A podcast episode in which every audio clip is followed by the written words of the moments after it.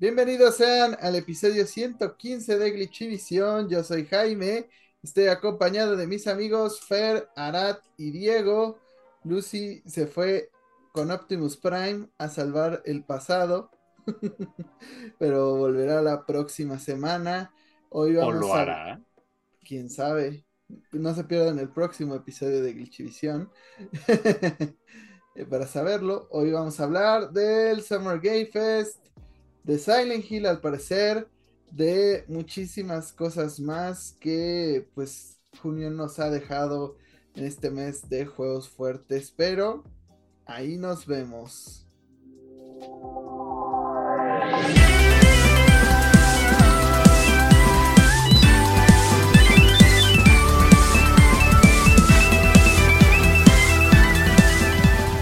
Bueno muchachos, ¿qué jugaron esta semana? ¿Cómo les fue? ¿Cómo han estado? Aparte de este pinche calor. Ya pinche cal- me, me pone hasta de malas. Pero bueno, hola a todos, yo soy Diego. Eh, hijo, es, esto de, de- de ser un adulto responsable apesta porque de repente no te da mucho tiempo de jugar. Y la verdad es que esta semana no, no jugué mucho, realmente. Ni siquiera jugué Zelda, lo cual es pecado, yo lo sé. Y, y- y- y me duele, no crean. eh, mi Switch me habla a gritos. Pero realmente lo, lo que me dio tiempo de hacer esta semana es de ponerme al corriente con unos retos que tenía de Destiny. Eh, hice calabozos con, con- mis amigos. eh, y realmente no me dio tiempo de mucho más. Digo, ya, ya me emparejé. eh, ya soy como nivel 50 en el Battle Pass, que los enfermos de mis amigos ya, ya lo terminaron, no tienen, son nivel 80, una cosa por el estilo. Pero hey, se hace lo que se puede con el tiempo que se tiene, ¿no? Pues ahí, este, ojalá te más tiempo de, de probar lo nuevo de Destiny para que nos cuentes qué onda.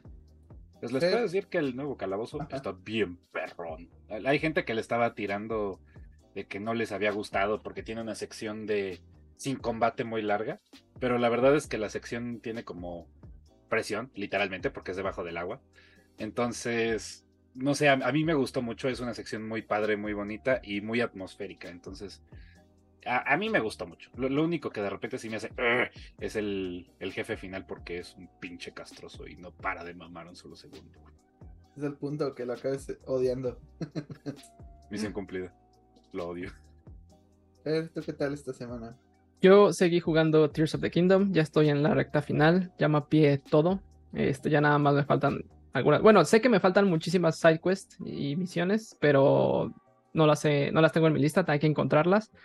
Eh, y de la main quest ya estoy en a iniciar la batalla final. Este, solamente tengo una queja. ¿Por qué Nintendo? ¿Por qué los furros? ¿Por qué furros? ¿Por qué no? no, no es te, furro confirmado. no- no te fijas que cada juego de, de Nintendo ya le está metiendo más furros. o sea, Más furros. Sí, sí Simplemente- John Uma o alguien, una de las cabezas de Nintendo ahí tiene fetiches raros. Por favor, sáquenlo de la compañía. Simplemente acuérdense que uno de los juegos más eh, vendidos de Nintendo es Animal Crossing. Esa- ahí tienes tu respuesta. ¿A Arad le gustan los furros? Arad es furro. Arad es furro. Creo. Hablando de furros. Hola, Rat. Hablando de furros, Arad, ¿cómo va el conteo? ¿Cuánto va el pez? ¿Cuánto vas tú? Ese pez está haciéndose el rogar, pero yo sé que llegará este año. Yo ¿El sé pez? que así, yo sé que así como Delfina ganó este año, yo voy a conseguir ese pez. Si ¿Va a ella no se- el mal también? Si, si ella no se rindió, yo tampoco lo haré. ¿Vas a Bueno, corregirte lo suficiente para lograrlo? Exacto. Yo sé, yo sé que juntos podemos. Si Alejandra del Moral está descansando, yo también puedo hacerlo. Oigan, sí que, qué ganas de ser Alejandra del Moral y descansar toda la semana. Pero, eh, no está. Pero además de Animal Crossing, eh, estuve jugando en la consola virtual. Estuve jugando Super Mario Bros. 2 para Game Boy Advance. La verdad es que era un juego al que le dedicaba muchísimo tiempo cuando era más chico. Y no puedo creer el tiempo que le he dedicado también ahora. Eh, me gusta, me gusta recordar mi, mi infancia y pensar, wow, este juego lo jugaba como en 2003. Y ahora es Hace como de. 20 años. es como de, güey, hace 20 años. Así, esa imagen de cuando piensas que era el gaming hace 20 años y sale el primer Mario y como realmente era y ves Mario Y Sunshine. Efectivamente, No. así se sintió. Así, así lo sentí. Así lo sentí en ese momento, pero bueno, después del golpe de realidad, pues he regresado a Pokémon Legends Arceus solamente a hacer Shiny Hunt porque quiero tener a los formas regionales de Hisui Shiny en mis juegos de Paldea. Ya tengo al Sligu Shiny, así que pronto tendré a mi, Gudra Shiny. Este, es- lo que me importan más son los iniciales, pero pues ahí vamos. La verdad es que he cazado bastantes Pokémon Shinies que no era lo que buscaba, pero bueno, no les voy a decir que no.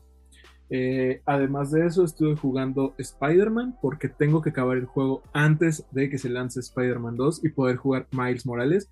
Porque en esta casa no somos como Jaime que empieza una secuela sin haber acabado el primer juego. Ah, ah. Sigue mis pasos, Arad. No, no, en, en esta casa no somos así. Lo Tú siento. sabes Jaime. que quieres. O sea, no, yo, yo sí quiero acabar el juego antes de empezar con la secuela. Y pues por último, verdaderamente dijo, en este hogar somos cristianos. en este hogar somos cristianos, no aceptamos propaganda de Jaime. Este, además de eso también jugué un poco de Mario Kart. Eh, estuve enseñándole a jugar a mi sobrino Mario Kart. No jueguen con niños de 5 años, son malos perdedores. Ni con Arad, porque es como un niño de 5 años. No, yo soy, yo soy un buen perdedor. Pero tal vez eres Claro un mal ganador. No, ese es Jaime.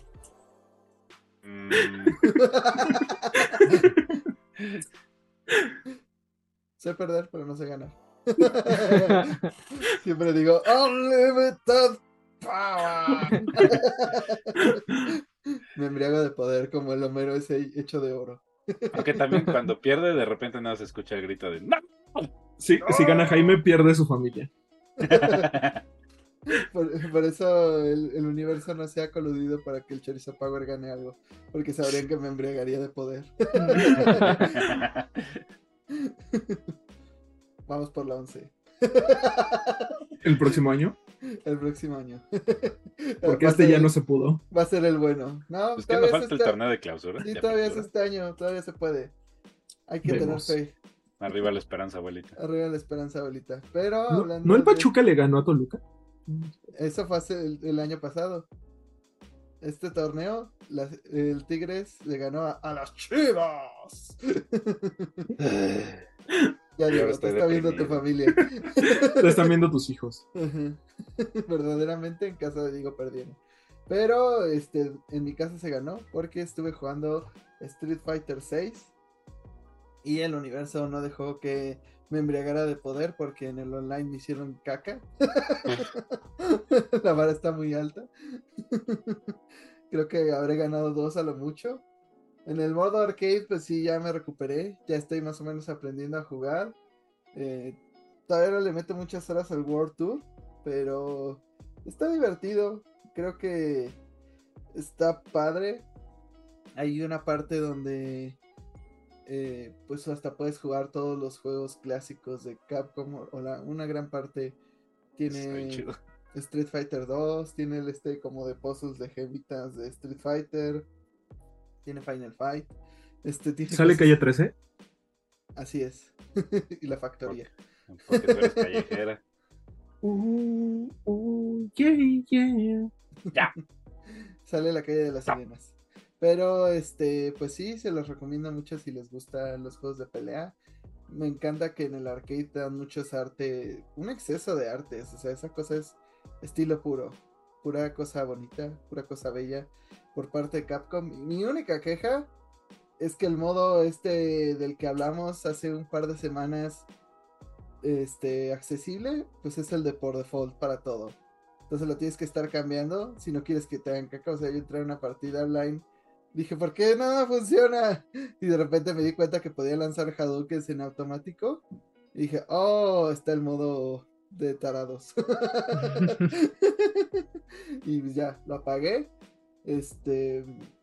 Aún así me hicieron caca, pero. pero al menos di más pelea. Y. y pues en World Tour ni siquiera te deja pagarlo, o sea, no, no sé qué onda. A lo mejor tienes que avanzar más en la historia o no sé qué tenga yo que hacer, porque ni en el menú principal pues te deja acceder fácilmente. Está raro. Jugué muy poquito de Tears of the Kingdom. Lo único chido es que les digo que ah, el Templo del Aire está muy chingón. Creo que es una de las mejores peleas de la saga. Y, y una gran canción dentro del juego. Y este. También un pedacito de Batman Arkham. Compré la colección baratísima en el hot sale a 250 pesos. Entonces ahí, ahí, voy a estar jugando en lo que llega el próximo juego de superhéroes. Street Fighter 6. Fighting is an art. And this is our canvas. Pero hablando de Street Fighter 6, pues esta semana con mi compra y la de otras personas, se llegó al millón de copias vendidas en su semana de lanzamiento, lo cual para un juego de peleas pues es bastante impresionante y para Capcom muy positivo porque pues siguen arrasando por la vida, cosechando la alegría, pero ustedes cómo ven? Más allá de que Jaime es un idiota con sus referencias musicales, me da gusto, o sea, Capcom la sigue rompiendo y es otro éxito para ellos. Y creo que del 2017 para acá, creo que Capcom es como el mejor desarrollador del mundo porque todo lo que sacan es una joya, con la notable excepción del, Resident Evil 3 Nemesis. Pero realmente es el único defecto que tuvo es que hicieron un poco predecible a Nemesis, lo cual es pecado, seamos honestos, y que estaba un poco corto, porque el juego como tal no es malo. Me parece un juego bueno, a secas. Creo que la gente es un poco crítica con él, porque pues no, e, efectivamente le hacen falta partes importantes como el reloj y otras de las cañerías dentro del juego original. Y los encuentros con Nemesis suelen ser scripteados. Y creo que la gente quería algo más como lo que tuvimos contra Mr. X en, en Resident Evil 2 Remake. Pero para mí estuvo bien, o sea, no se me hizo mal juego al final de cuentas. O sea, yo diría que es un 8-5 sólido. Por eso, o sea, no es un mal juego, simplemente es un juego corto, ¿no? Entonces Capcom no falla.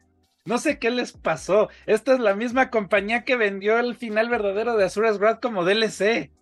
Esta es la misma compañía que sacó Marvel vs. Capcom Infinite. ¿Qué pasó aquí? Que se volvieron tan chingones. Capcom, te quiero mucho. Ya, lo único que tienes que hacer es, que hacer es darme un Okami 2 y ya yo te voy a amar para siempre. Que ya lo hago, ¿no? Pero y pues me da gusto Street Fighter, las gráficas me encantan, no lo he podido comprar, tan pronto tenga un Play 5 va a ser una de mis compras primerizas. Este, voy a menear a Kami, Kami písame la cara. Pero Kami me este, hizo caca. pues por eso.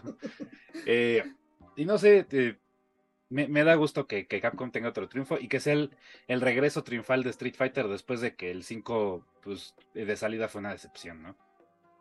Cami me pisó la cara, pero sin placer. eh, justo, Maseca ha sacado muy buenos juegos. Eh, y es esta redención que ha tenido después los fracasos que tuvo a finales, eh, bueno, más bien a principios de la década pasada, después de las malas críticas que tuvo Street Fighter V, en el que en el lanzamiento del juego estaba incompleto. lo criticaban mucho por su falta de contenido para single player, que el online era súper inestable. Entonces, siento que han aprendido también, eh, pues por esas épocas hubo como este cambio de dirección que afectó a todas sus franquicias y las afectó en un buen sentido. Hemos tenido buenos lanzamientos desde Resident Evil 7 y se ve que no van a parar ahí. Incluso por ahí han estado saliendo estos rumores que después de estas colecciones de Mega Man podríamos tener incluso un juego nuevo. Entonces, me alegra que todas estas eh, franquicias estén teniendo como estos resurgimientos positivos y que les esté yendo bien al final de cuentas. Siento que muchas empresas, Game Freak, por ejemplo, podrían aprender eh, sobre buenas prácticas, eh, sobre lanzamientos bien hechos y sobre todo escuchar a la comunidad, que pues fue en gran parte lo que hizo que sus juegos tuvieran como esta mejora.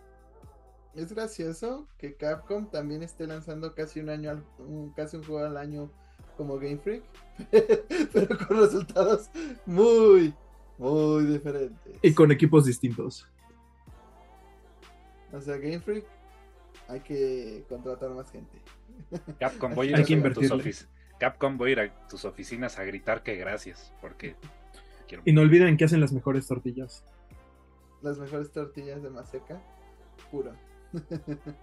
No solo eso, sino también este, este próximo lunes es su showcase, entonces a lo mejor no dan muchas sorpresas nuevas, pero yo, sí espero así como tú un Separate Ways. Y en cuanto a Street Fighter, por un lado es bueno porque el género de peleas es muy segmentado, ¿no? Y siento que este ha hecho que mucha comunidad que es amateur en el sentido de peleas le esté entrando por este modo fácil, como mencionas, porque la industria y el segmento de peleas se merece tener un poquito más de, renombre, se, se merece que la gente empiece a voltear a verlos y no tanto como ya costumbre a los first person shooters.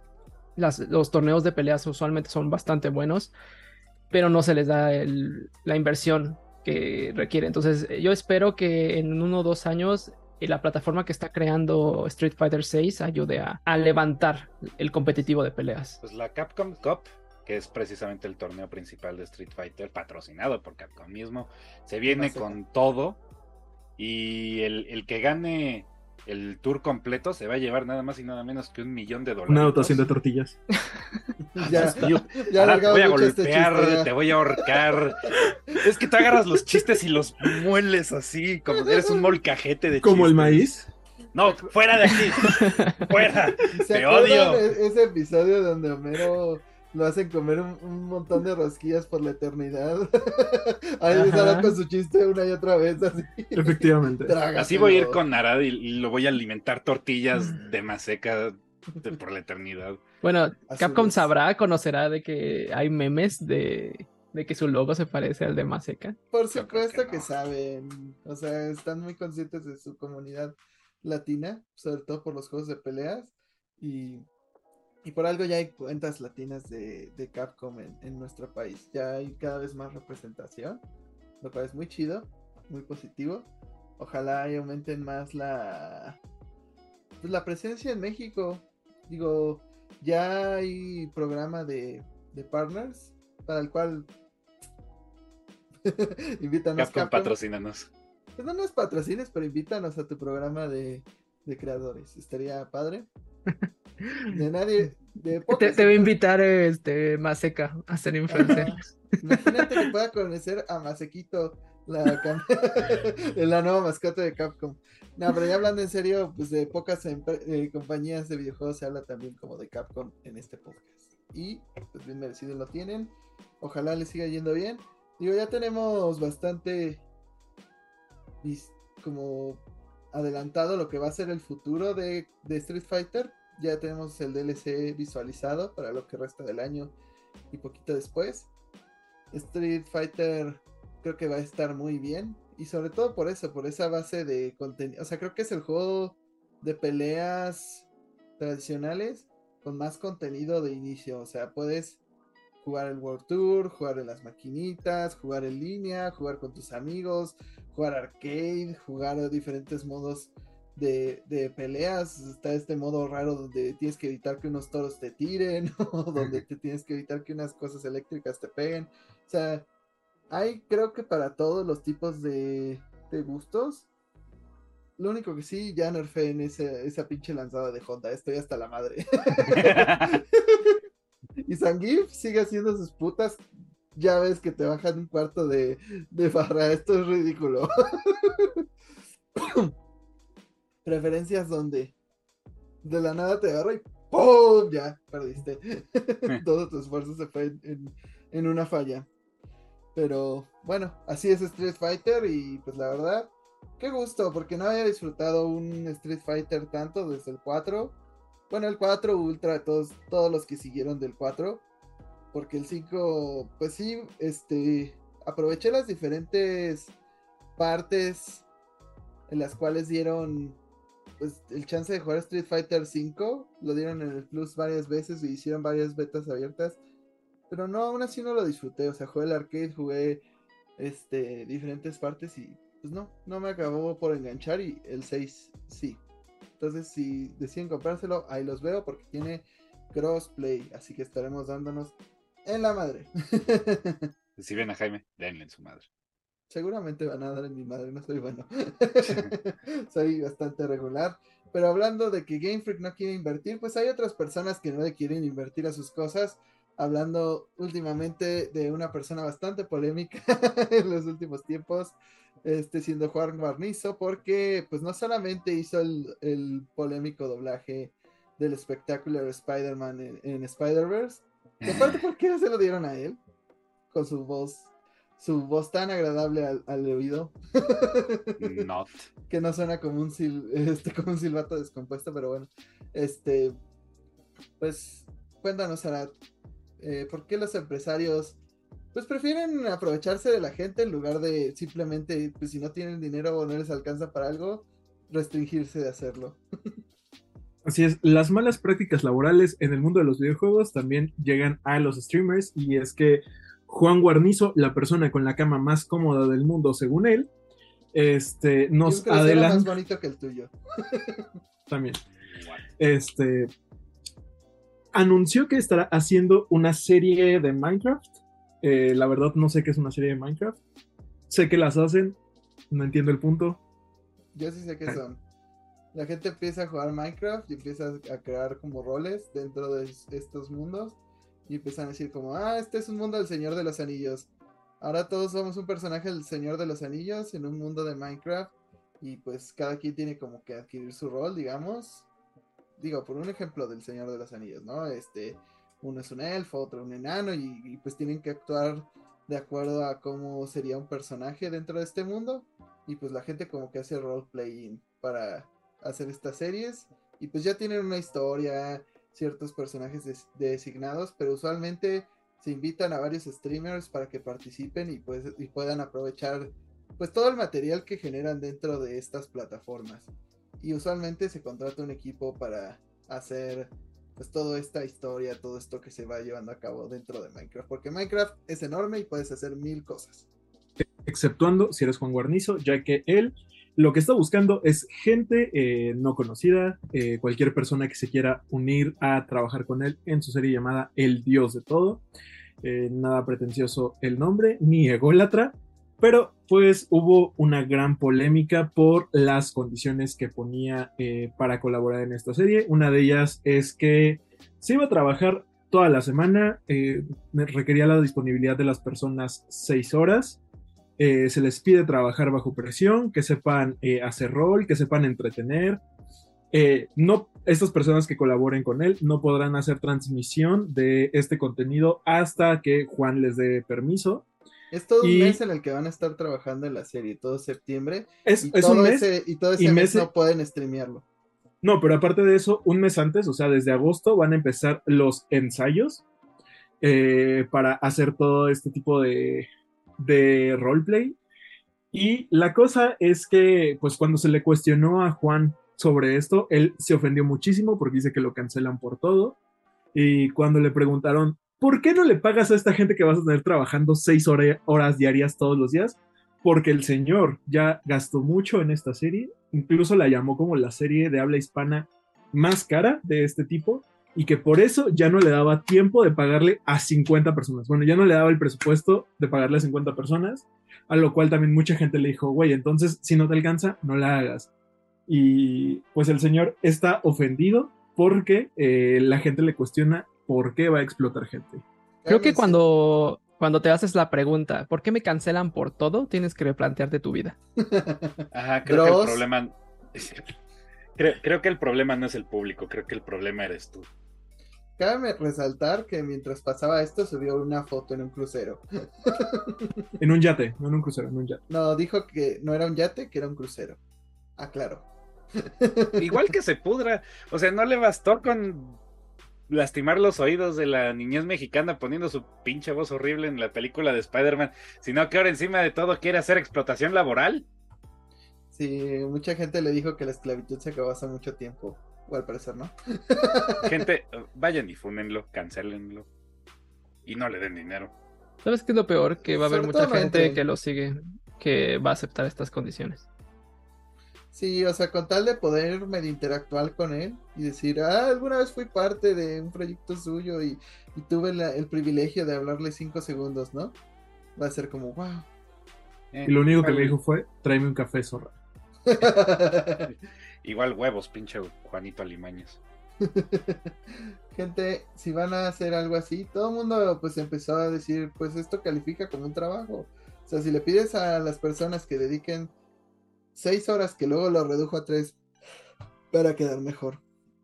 Tres horas de su día diarias, de lunes a lunes, y al menos déjalos pues aparecer, monetizarlo de alguna manera, este, hacerse promoción, o sea, en otras series de Minecraft yo he visto pues que invitan a creadores pequeños. Obviamente no les pagan por aparecer en estas series, pero pues les ayuda bastante a su crecimiento. O sea, justamente pues este intercambio de seguidores y de gente eh, pues alimenta todo y muchas veces estos seguidores, estos creadores pequeños pues son el alma de estas series. O sea, muchas veces acaban siendo los protagonistas más que los streamers grandes, porque los streamers grandes que las organizan o que participan en ellas pueden estar poco tiempo, o tienen que estar viendo lo de la organización, o a veces simplemente no se acoplan a estar todo el tiempo en Minecraft. O sea, muchas veces participan en las series, pero pues no es como su juego principal y ni siquiera saben cómo, este, este, pues cómo jugar bien el juego. Muchas gentes están, están así como de, ¿cómo hago esto? Y, y pues lo están troleando así de, aprieta F10. Seguro cosas buenas pasarán. o no sé cuál F es el que te saca de la pantalla del juego y lo cierra. Pero yo sería una de esas que- personas troleadas. Seguramente. Pero yo no participo en series de Minecraft y mucho menos si no son Con pagadas. Juan Guarniz. No, Mucho aparte con de Y mucho menos si es con Juanito Alimañas. No, aparte de todo esto, o sea, en la forma ah, para llenar el documento de Google, hace como preguntas de un trabajo explotador, así como, ¿puedes trabajar bajo presión? Este, ¿Hay alguna condición médica que debamos conocer? ¿Hay alguna cosa que te pueda impedir trabajar alguno de estos días? Es como de Ir dude. al baño por horas. Pues sí, es, se oye todo el modelo de me quiero aprovechar de mis seguidores que me adoran y, pues que simplemente esperan interactuar conmigo aunque sea una sola vez, con tal de que no les pague, porque pues seguramente muchos de ellos son estudiantes y, y pues prefieren estar ahí las seis horas que tienen libres ayudando a este ser del internet. Por decirlo de alguna manera. Vil excusa de ser humano. este creador de contenido. Pero vamos a otras noticias. Ya no le demos más exposure. Ya, gente, por favor, no entren. Pero hablando de el término gamer, pues hay algo bastante curioso porque Coca-Cola pues decidió lanzar un nuevo producto de edición limitada para gamers. Toda aquella persona con un teclado de arcoíris sabrá de qué estoy hablando. Obviamente las grandes marcas cada vez lanzan productos más dedicados para gamers. Y yo sigo preguntándome qué es un gamer. Eh, ¿Tu mamá que juega Candy Crush es gamer o no es gamer? Eh, No es. Entonces, pues al parecer es una bebida de edición especial, pero ¿a qué sabrá? Esa es mi verdadera duda. A sudor. Ten- Tendrás que esperar a que esté disponible en nuestro país para saberlo. Lo que es ¿Sabrá curioso- peor o mejor que la de la Rosalía? No lo sé, la verdad la de la Rosalía sí me gustó mucho, pero es curioso la- que La de la Rosalía no estaba fea, que es lo peor. justo esa línea de bebidas llamadas Creations, antes eran solo colaboraciones con artistas, antes de la Rosalía estuvo Marshmello, entonces siento que ahora están apuntando a los gamers pues, por pura publicidad, pero lo que no saben es que les va a fallar, porque como lo dijo Jaime, si no tiene arcoiris, no es gamer. Si no tiene fondo neón, no es gamer. Imagínense que al final de cuentas usen para la campaña Juan Guarnizo. Sería el toque final del desastre. Tomando coca desde su cama. si llega a nuestro país, ahí nos cuentan si les gusta, si van a ir por esta bebida gamer. Y, para, y cuéntanos en los comentarios qué es un gamer. Yo sigo sin saberlo. Pero este, otras personas que pues están expandiendo su mercado al mundo gamer fueron nuestros amigos o enemigos, dependiendo de quién seas, de Apple.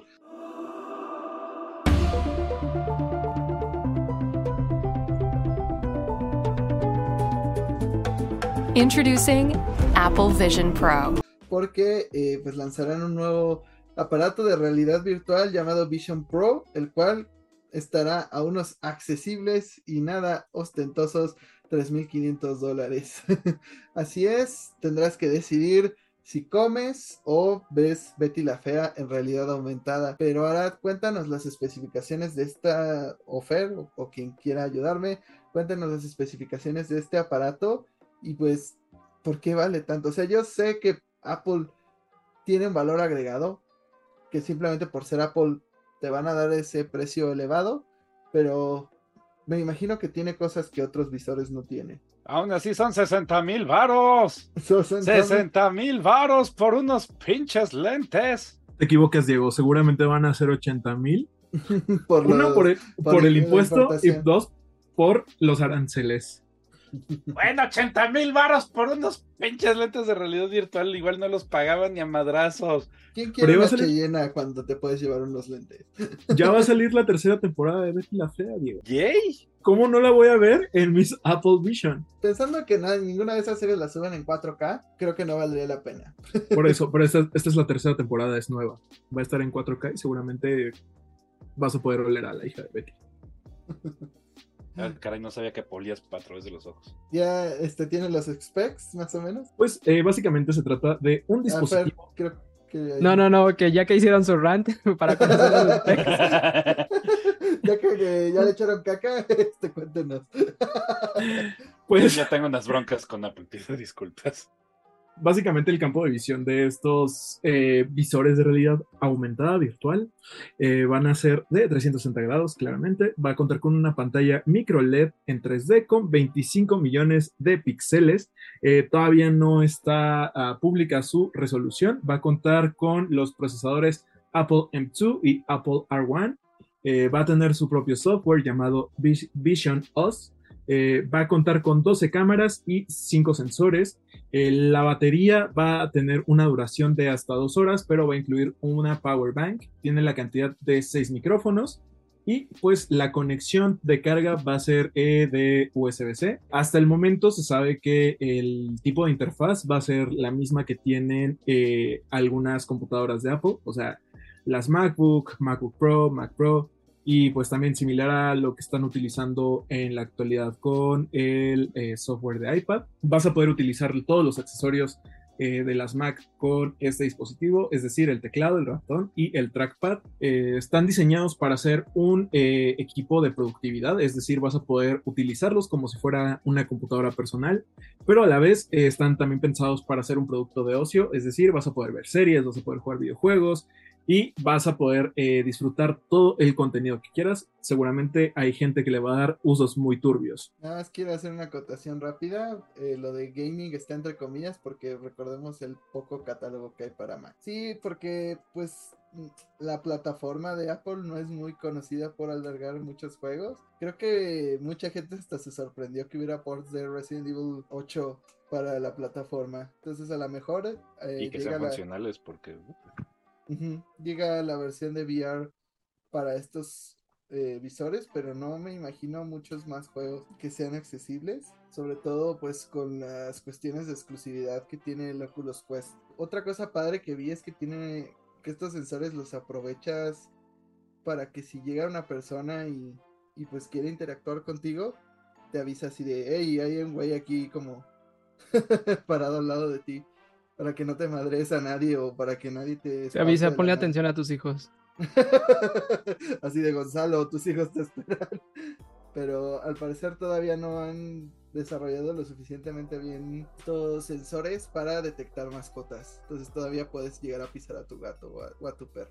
También en la en- durante la semana del Summer Game Fest, de, bueno, del inicio, eh, Apple también anunció esta que le iban a meter una plataforma arcade a sus móviles y una plataforma muy parecida a streaming que le iba a hacer competencia entre comillas al Game Pass, pero no, no dieron más detalles ni de precio, ni de disponibilidad, ni de cuándo, ni de qué catálogo iba a tener. Entonces no le va a hacer competencia. Como el pinche PlayStation. Mira, al final de cuentas todavía el Oculus Quest es como la solución de VR accesible en calidad y precio en, en el mercado. Porque PlayStation VR 2 todavía no tiene las exclusivas y esta madre está carísima. O sea, sé que vale la pena por la, cati- la al menos la calidad de visión es muy, muy superior a los componentes con lo que está hecho el VR 2. Pero Sí. pues, ¿en qué lo vas a usar? en Pues es la que hay que, hay que tomar, hay que tomar en cuenta que, o sea, aparte de esparcimiento, o sea, uno de los enfoques de este visor Es de negocio. es la productividad. Entonces, pues de alguna forma está reemplazando las pantallas eh, convencionales que se están usando. Eh, de hecho, también va a contar como con tecnología de detección de iris para que puedas desbloquear tu dispositivo. Además de que va a escanear puntos faciales de tu cara para las llamadas eh, y va a generar un avatar. Entonces, incluso hasta videoconferencias vas a poder tomar con este dispositivo. Eh, ya veremos. Pero qué pinche empresa se va a gastar más de, o sea, los pinches 3.499 dólares que vale esa pendejada para reemplazar sus pantallas. Mira, te voy a decir algo. La gente que compra Apple, la gente que sigue este tren, no es tanto por el producto, es más bien por la marca. Y estos visores no están diseñados para gaming. Estos visores están diseñados para una experiencia meta, un, del metaverse. eh, no están diseñados para los jugadores. Entonces, es más bien Entonces, eh, ¿qué- por lo que estamos podrías hablando de hacer. eso? Siguiente A la noticia. verga. Pues es que sí, o sea, eh, Vámonos. todas las, capabilidades, las capacities de, de este producto son más hacia otro tipo de enfoque, no tanto hacia el gaming, que, que podría tener oportunidades como un side business, sí, pero mm, ahora en cuanto a plataforma, sí, Apple no tiene, no tiene el catálogo, tiene que hacer tratos y hacer porteos para que sea al menos eh, factible que los gamers empiecen a jugar con este tipo de, de dispositivos como la nota de que Whoopi Wolver se quejó de que no podía jugar Diablo en, en Mac. Sigue esperando. Noticias random. Pero puede jugar Angry Birds. Yay. Pero Whoopi Wolver quiere jugar a matar al diablo. Quiere jugar a El ¡Ay, diablo! el diablo! Eh, Es que es muy católica. Mira, Salió de monje en una película. subestimamos la capacidad práctica de los empresarios. Muchos de estos se dejan impactar por el metaverso y siguen pensando que es lo que sigue y es como de gente dejen de tratar que pase el metaverso. No va a suceder. no, no tiene funciones realmente que sustituyan con efectividad el trabajo en equipo con otras plataformas. O sea, el metaverso sigue en pañales. Todavía no le veo una utilidad ampliamente desarrollada como para que estos aparatos tengan sentido en una cuestión de negocios. O sea, para que todos se vean con un avatar en una junta. Usa Zoom, pendejo, no mames. Pues, o sea, yo siento que con el tiempo este tipo de plataformas se van a volver más este, mainstream. Digo, eh, recordemos que cuando salió el iPhone, todo el mundo, todos los eh, desarrolladores de celulares querían tener eh, touchscreens. Entonces, yo siento que esto podría ser un paso para que otras compañías empiecen a generar este tipo de tecnología y a su vez se vuelva más accesible. es que están fingiendo que Apple es el primero que lo hace y no son los primeros que lo hacen. No es el primero, pero al final de cuentas siento que son como ahora sí los que imponen moda y no usan los vestuarios de Televisa a pesar. Pero de precio que- accesible todavía. Ajá. No están ni imponiendo moda ni están haciendo algo innovador. Simplemente le metieron más dinero. más dinero a cosas que ya existían. Algo que no está ¿Apple pegando. haciendo eso? Nah. Vamos a fingir que todos los productos de Apple lanzados están funcionando. No. Hay cosas que han tenido que abandonar. Y yo siento que el VR va a ser una de ellas. Porque, pues no es el futuro. O sea, podemos fingir que el metaverso está arrancando. Pero no. Igual lleva muchísimo tiempo diciéndonos el streaming en videojuegos es el futuro. Y pues ahí está Stadia.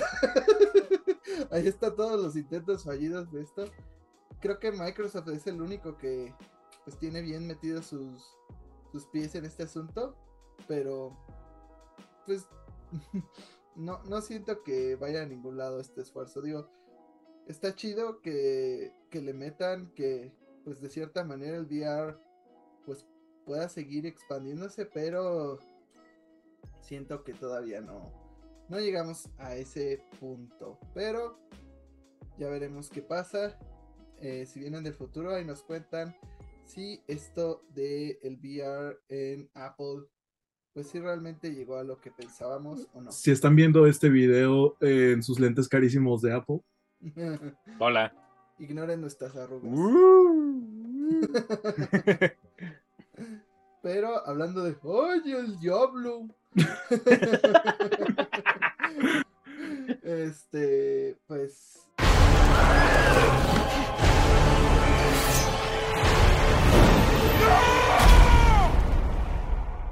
Diablo 4 salió y pues ya es el juego que más rápidamente se ha vendido por parte de Blizzard con muy buenas calificaciones. Fue verdaderamente sorprendente. Yo no esperaba un desempeño tan positivo. O sea, sé que mucha gente esperaba Diablo 4, pero qué sorpresa, ¿no? Un juego que parecía que no querían hacer, que lo estaban haciendo por los fans.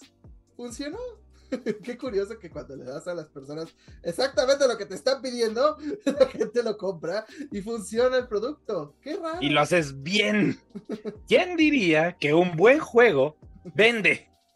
Exacto. Qué concepto, ¿no? Qué cosas se las. Qué mundo en el que vivimos hoy día.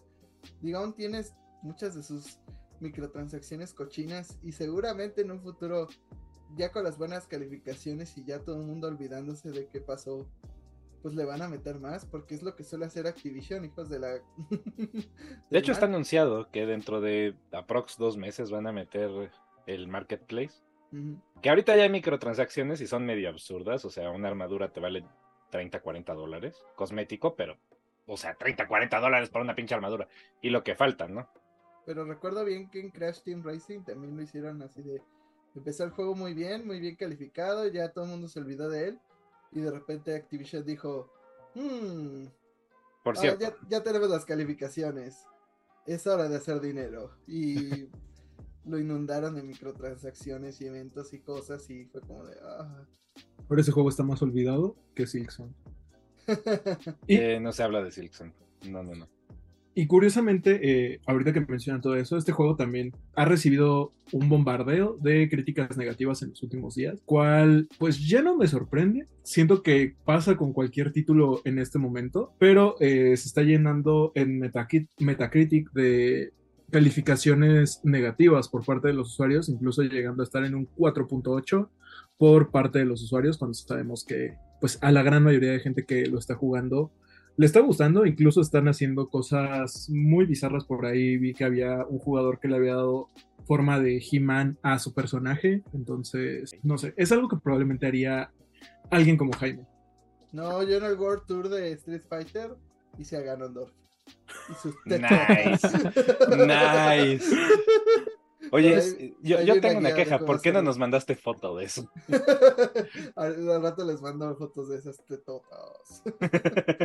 Seguí una guía de, de, personaje, no les voy a mentir, pero quedó muy, muy bien. No fue, no fue creación tuya, no, va no, no fue totalmente mía, porque yo sí le cambié algunas cosas, porque para mí no se parecía lo suficiente. Entonces yo le moví algunas cosillas, pero sí, el resultado es sorprendente. Así como esos, eh, este, esos títulos de noticias engañosas de jugadores están experimentando con el creador de personajes de Street Fighter y te sorprendería los resultados. pues sí, sí, sí se parece mucho a, a, al gran Ganon. Regresando un poquito a, a, Diablo, este, fíjate que de lo poco que he visto de en streamings y reviews, me llama la atención sobre todo el tipo de juego que está eh, sacando esta nueva entrega y que es cross-platform, o sea que puedes jugar con tus amigos de diferentes plataformas, ya sea PlayStation 5 o Xbox o PC.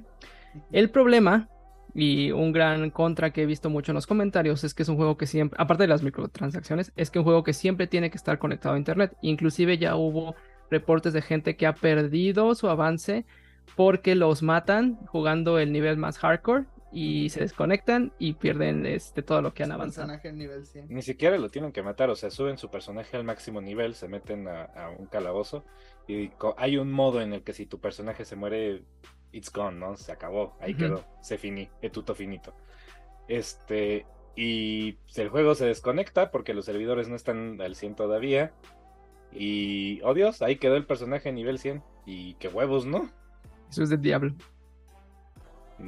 Como siempre, los early adopters pues son los que les tocan las peores cosas dentro de los juegos. si no, pregúntale a Fer y su experiencia con Jedi Survivor. y pues pobrecitos de los que estén jugando en PC, jugando con los de consolas. los tienen que esperar un chingo y, y soportar un chingo de fallos. Pero aún no entiendo al jugador de, de, Diablo en consola. Quisiera jugar, que si alguien aquí juega Diablo en consola, mándenme mensaje y díganme por qué. ¿Qué les hizo tanto daño? Verdaderamente no los entiendo. Pero hablando de mucho daño, pues Fer ha vivido un infierno en vida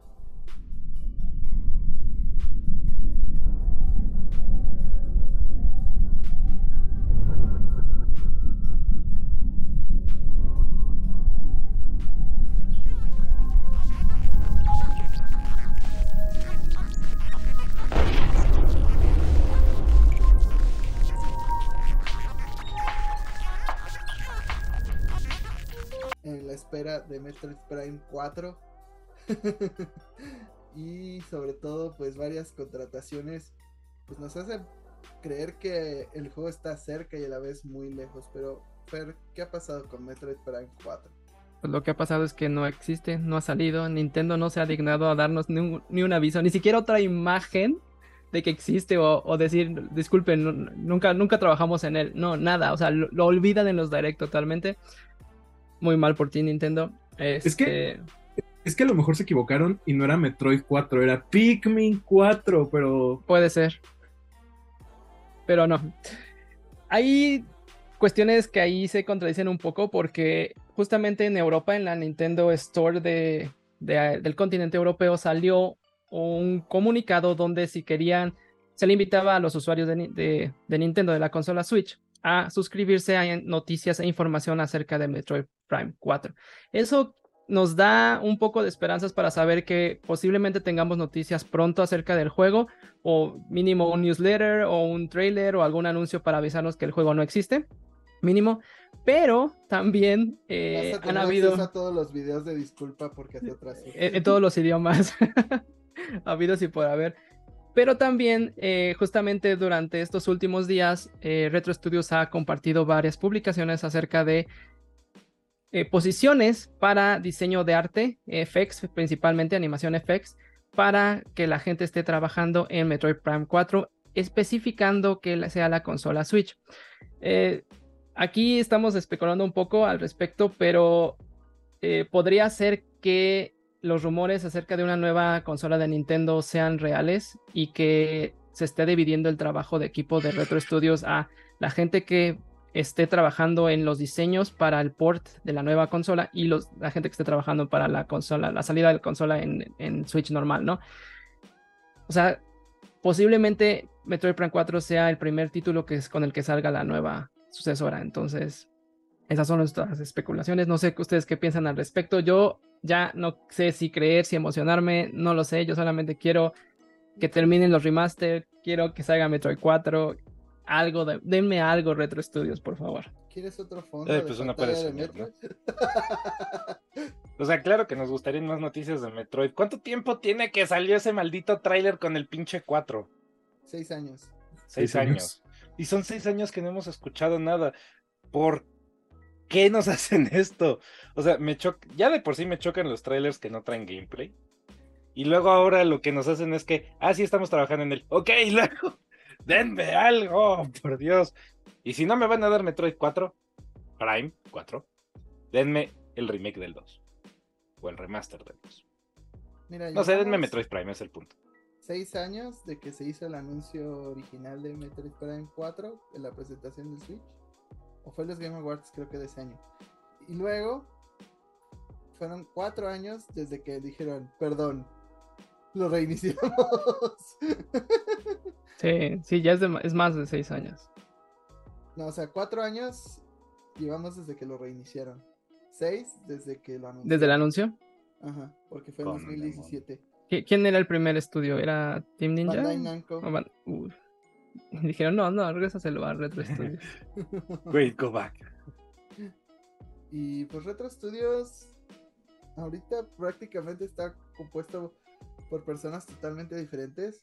Hemos visto muchas incorporaciones de equipos que antes trabajaban en Halo, en otros first person shooters, pero no hemos visto ningún avance, ninguna imagen, ningún arte conceptual, o sea, más adelante vamos a hablar de ello, pero por ejemplo en Sony ya se están haciendo fanáticos de, aquí hay un arte conceptual del juego. y pero aquí no tenemos ni eso, o sea, no hay artes conceptuales, no hay conceptos, no hay nada. Este, siento que va a haber un trailer en el próximo Nintendo Direct porque también hay un rumor, bueno, no es rumor, es algo factual que sí sucedió, que se actualizó la página de los Directs en Japón, lo cual solo pasa cuando va a un Nintendo Direct. No significa que vamos a tener uno este, la próxima semana o la que sigue, simplemente que va a pasar en algún punto. Eh, Recordemos que Nintendo puede sentarse en juegos y anuncios por años. Entonces, va a suceder en, en algún punto. Sí creo que van a tener una transmisión referente a esta época del 9.3.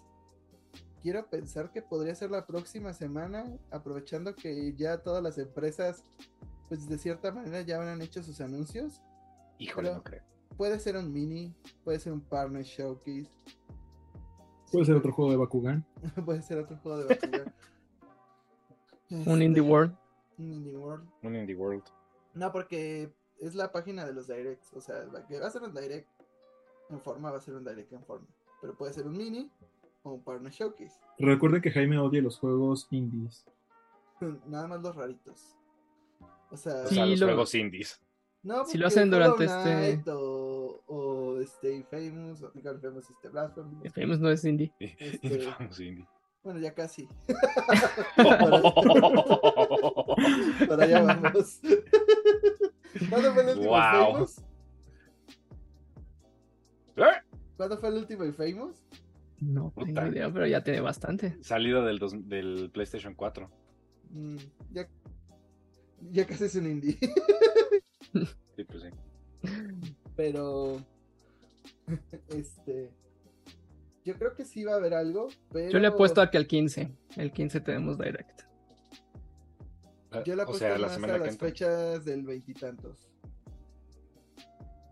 Pero, este. Yo creo que sí va a haber algo de Metroid. Pero va a decir algo así como 2024 y. y muy Lo a- Switch siento, 2. volvemos a Switch reiniciar. 2. Switch 2. Switch, please. si no usa la canción de, de Switch, de Switch, Switch de, Katy Perry para el siguiente Switch, estaré indignado. es un desperdicio que no ahí está en su publicidad. Porque la canción se llama Switch, Switch, no Switch, Switch. Eso Switch, Switch, o como se llama. Pero aquí la vamos a cambiar a Switch, Switch. para que sea el Switch 2.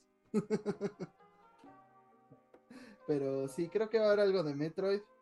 Principalmente porque no, no, o sea, no ha habido ni una ni un poquito de información de otra franquicia de Nintendo que podría venir. A lo mejor algo de Mario. No hemos tenido un Mario desde el Odyssey también en 2017, 2018. Entonces ya, ya viene siendo hora. Ojalá, aunque sea un remaster de, estos hermosos que han estado haciendo con, con la saga Prime. Zelda Wind Waker y Twilight Princess HD en Switch, tal vez. Ojalá, Ojalá. aunque eso me haría quedar como estúpido, pero bueno. Hablando de cosas que pues estamos esperando a la Nintendo Switch y no llegan.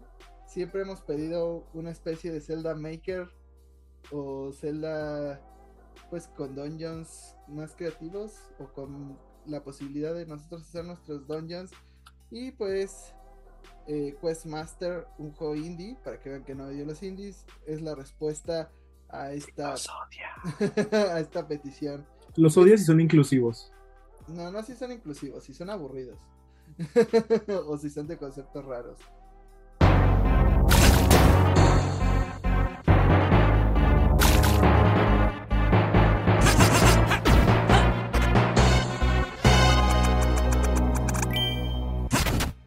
Questmaster pues viene a resolver esta petición de las muchas personas de que quieren un Zelda Maker, un Zelda que les deje hacer sus propios dungeons, pero sin la franquicia de Legend of Zelda. Pero ustedes como vieron este anuncio, al parecer va a llegar para Steam y Nintendo Switch y yo ya lo quiero. Por dos. Pues el juego se ve lindo, o sea, digo, se tiene que ver. Es casi idéntico a un, a un Zelda Link to the Past. Son los mismos tipos de gráficas. Pero tú creo que lo dijiste de la mejor manera posible. Es Link to the Past sin Link, ¿no? O sea, y pues sí, es un Zelda Maker.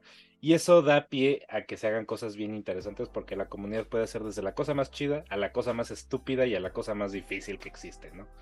Entonces, definitivamente vale la pena echarle un ojo encima porque este tiene potencial de ser algo especial. Sí, estén atentos a los anuncios de Questmaster. La verdad es que, pues al menos tiene nuestra bendición. Ya cuando salga y, y a lo mejor no es tan divertido o a lo mejor siempre estuvimos equivocados y la idea de un Zelda Maker pues no es tan buena porque ya lo vimos en Link's Awakening que te dejaba hacer como tus dungeons muy básicos y a la mera no eran tan divertidos pero pues ahí nos contarán Fer ¿Hay aviso o noticia acerca de si se van a poder jugar en cooperativo o los vas a poder compartir? Porque si los estás creando y tú los juegas, no creo que sea muy divertido. Yo creo que más bien radica en que tú puedas jugar los retos que tus amigos te manden y viceversa. Pues yo creo que sí, o sea, será ridículo tener un Zelda Maker o un Mario Maker sin la posibilidad de crear una comunidad. O sea, estos juegos viven de su comunidad, de los retos que crean los diferentes este jugadores. O sea, de ver cómo hace su nivel y, qué tanto le cuesta a la gente pasarlo, qué tanto lo califican. Hay unos que solo son homenajes a otros juegos, otros que solamente son para hacer música. Creo que esto depende mucho de la creatividad de la gente. Eso es lo padre de ese tipo de juegos, que la creatividad realmente lanzan. Cuando les das las herramientas a los jugadores y tienen la creatividad, lanzan totalmente el juego hacia adelante. Ejemplo, Tears of the Kingdom. En su momento también Little Big Planet lo llegó a hacer. Eh, Creative, este, este juego de Dreams de, De Sega. PlayStation. Y hasta hubo un, un Crash Bandicoot bootleg. que era mejor. No. o sea, no vamos a fingir que era mejor. no hay nada mejor que la experiencia original de Crash Bandicoot. Dices. Digo, luego ya Activision hizo de la franquicia un chiste, pero no vamos a hablar de ello. Muy bien, Jaime. Ahora ve y juega Crash Team Rumble. Anda. Por eso no. Estoy hablando de la experiencia original de Crash. Pero hablando justamente de un evento que pervirtió todo lo que se trata de Crash Bandicoot, hablemos del Summer Game Fest, porque Jeff Kigley me decepcionó. Mm. Puso que habría algo sobre Crash Bandicoot y en efecto fue de Crash Team Rumble. Y es todo lo que voy a decir al respecto. Pero, este, pues ahí si estuvieron con nosotros, eh, coméntenos. Sobre todo si quieren que sigamos haciendo pues este tipo de coberturas de eventos de videojuegos para que vean nuestras reacciones en vivo. Pónganlo en los comentarios. Pero ya a agua pasada y viendo pues todos los anuncios. eh, antes que nada digan, eh, cuéntenme qué les pareció y luego ya iremos uno por uno de, de los anuncios. Yo tengo dos perspectivas porque cuando lo vi y mientras íbamos reseñando al momento en vivo los anuncios, siento en ese momento yo sentí que era muy débil. O sea, tuvimos buenos anuncios que nos emocionaron, pero sentí que el evento fue débil.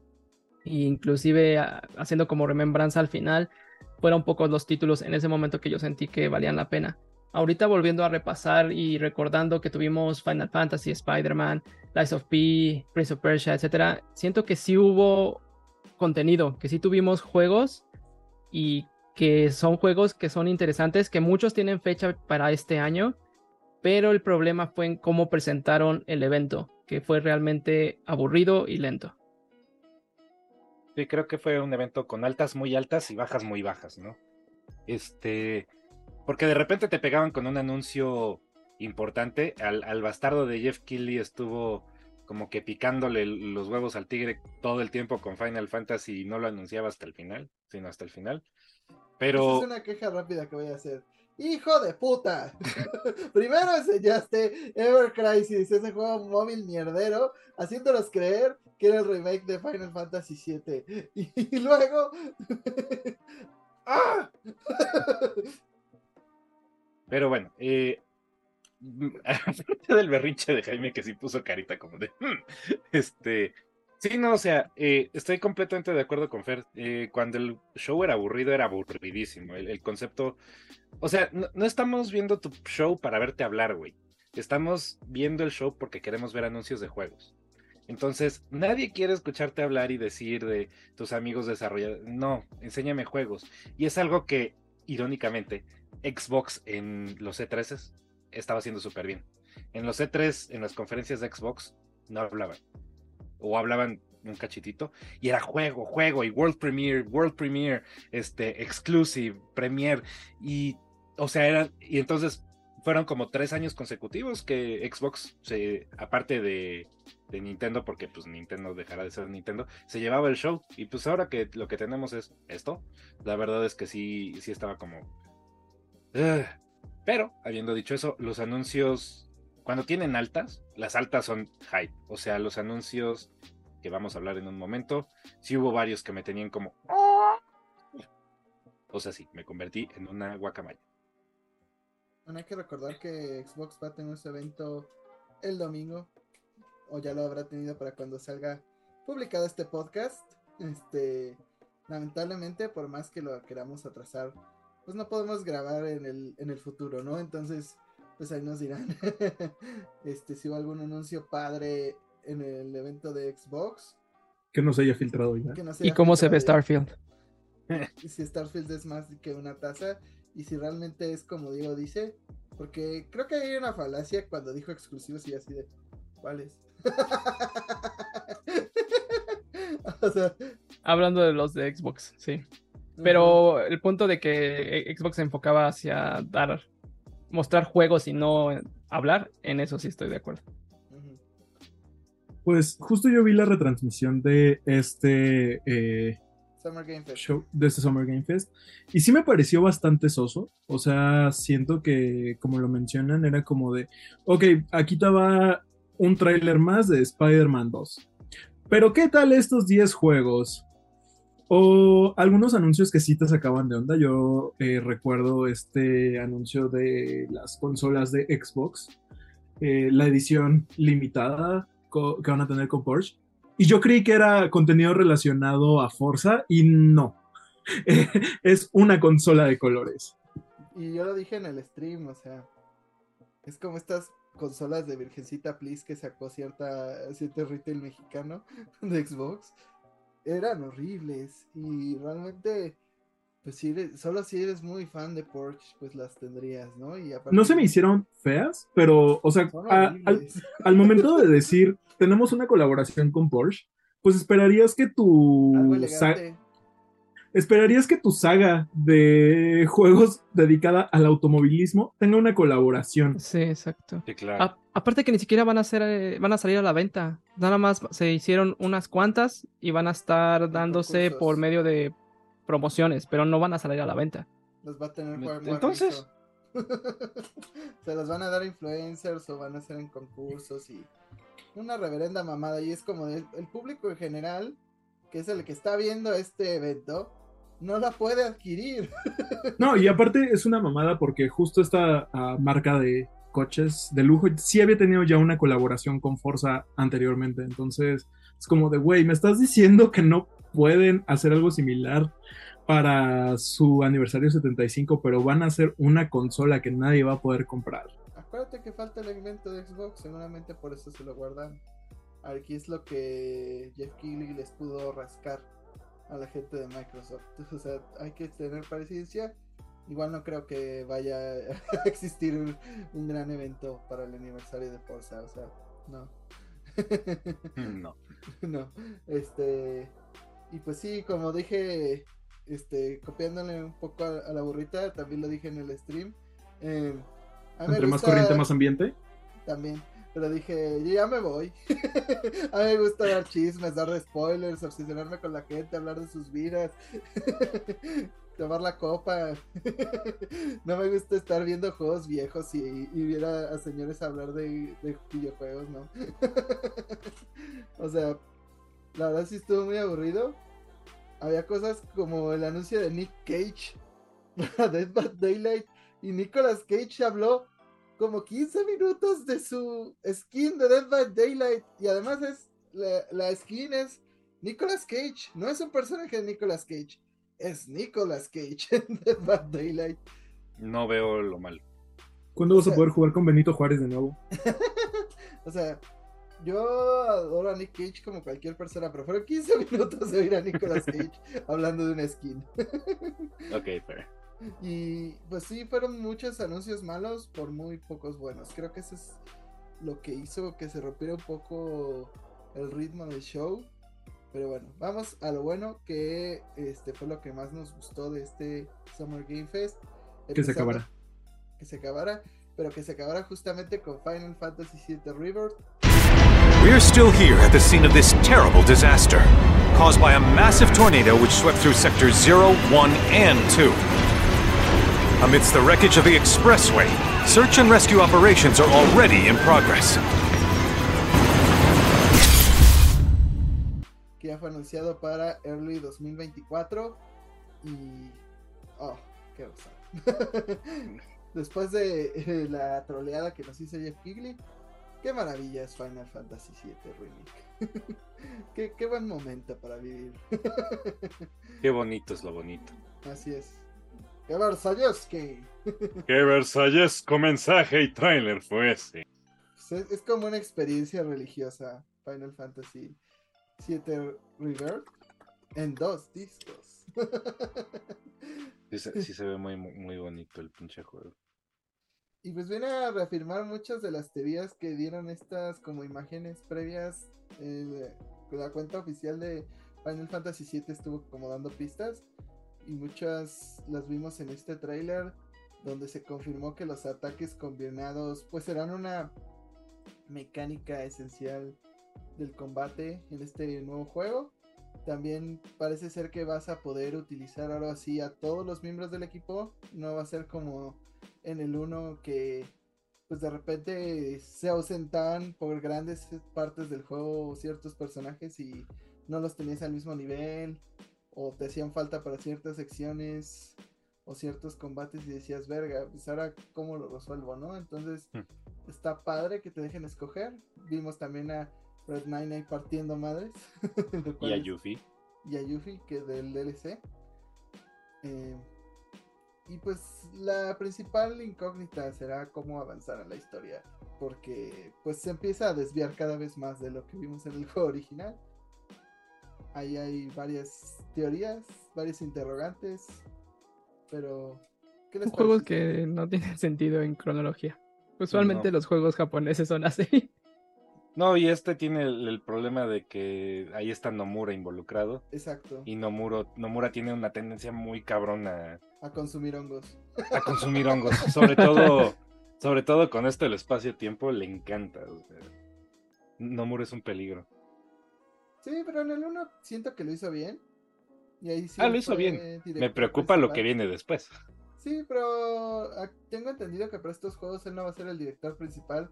Entonces por ese lado podemos medio calmarnos. pero aún puede meter sus cierres y sus hongadas por algún lado. Este, pero me emociona mucho. O sea, vamos a tener en unos días Final Fantasy XVI, que pinta ser uno de los mejores Final Fantasies en mucho tiempo. Y luego Rebirth, o sea, es un gran momento para ser fan de Final Fantasy. La verdad sea dicha. Digo, dentro de todo el estrés y todo el, el caos que hay dentro de Square Enix, pues tener cosas como Final Fantasy, pues te hacen calmarte un poco, ¿no? Al menos no, no parece que todo se va a ir al carajo con Square. Aún. Aún. Pero sí. Y también se ve que va a ser un juego mucho más de de mundo abierto, porque el 1 sí tenía unas partes medio de pasillos. Digo, esta parte del juego en Final Fantasy VII original, pues sí veías todo el scope del mundo, podías usar a los chocobos para recorrer grandes distancias. Y aquí parece que va a ser más de lo mismo. Pues sí, o sea, el, el primer juego fue muy. Sí fue un poco, sí fue lineal, o sea, sí realmente fue un pasillo. Un pasillo muy bonito si quieres. Y que lo podías investigar un poquito a sus anchas. Pero no era un juego muy abierto. Y en este parece ser que sí te van a decir. Pues mira, aquí está el mundo. Te dejo, nos vemos en un rato, ¿no? Y eso es creo que lo mejor que pueden hacer. Como dices, pues parece ser que ahora sí ya vas a poder eh, intercambiar personajes a voluntad en tu party, lo cual es bueno. Eh, déjenme jugar a Vincent Valentine. Digo, no hemos visto absolutamente nada del hombre, pero yo, yo quiero al, al, pistolero vampiro, cosa raro que es ese güey, este, en mi party, porque pues, tener un pistolero es divertido y ese güey encima de todo avienta magia. Exacto.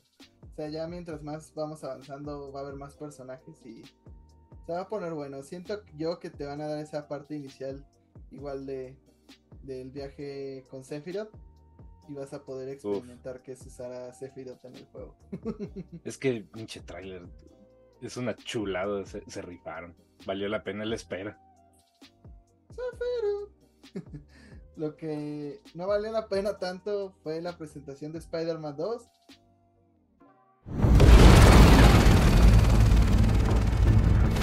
Lizard sighted in Queens. Closing in now.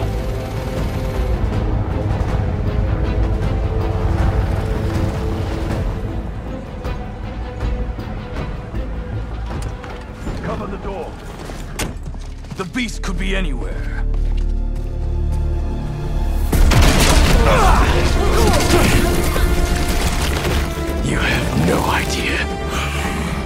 Porque fueron tres artes conceptuales. Uno que es la portada. La verdad la portada no me gustó. o sea, se me hace muy simplista. Eh, demostrando que pues sí, van a ser una aventura de dos personajes continuamente vas a poder estar cambiando.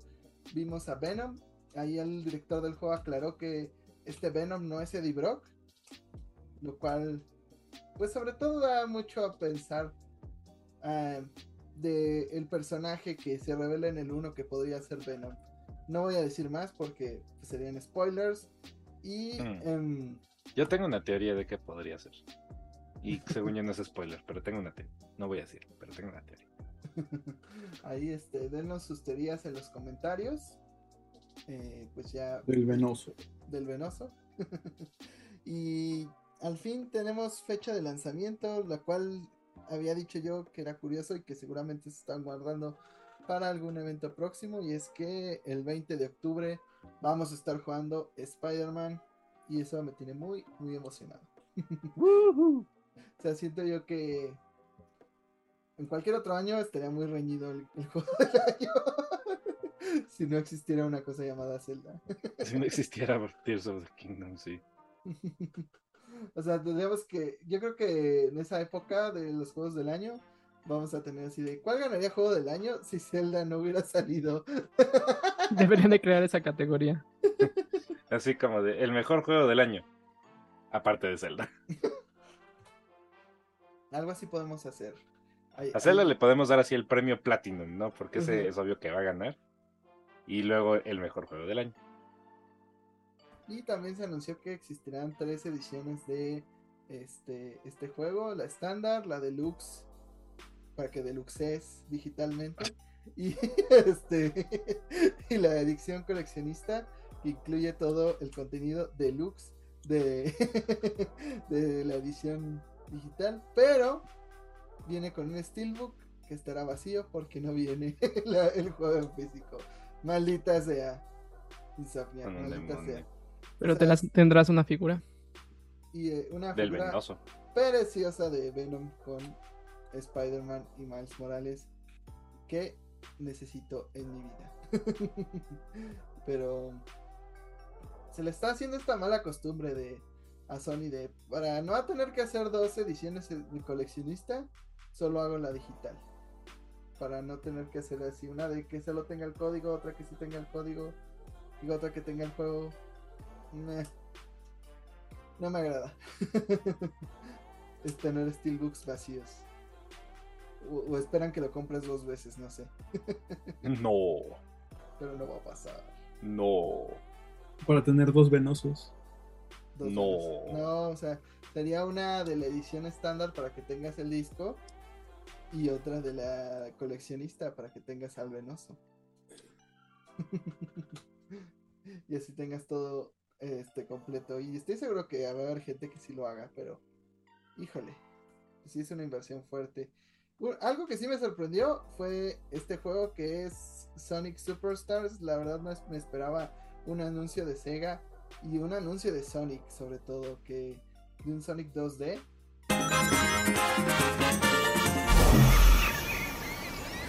Pues se ve muy bonito. Yo creo que han de ser los mismos desarrolladores de Sonic Mania. Todavía no se ha confirmado quién lo está haciendo, pero se ve muy bien. Va a llegar a todas las plataformas en otoño y pues me da mucho look de este Sonic Generations. Pero a ustedes qué les pareció? Pues sí, es un Sonic clásico. O sea, en 2D, Sonic hasta está gordito como sus, Uh, Sonic sus primeras encarnaciones.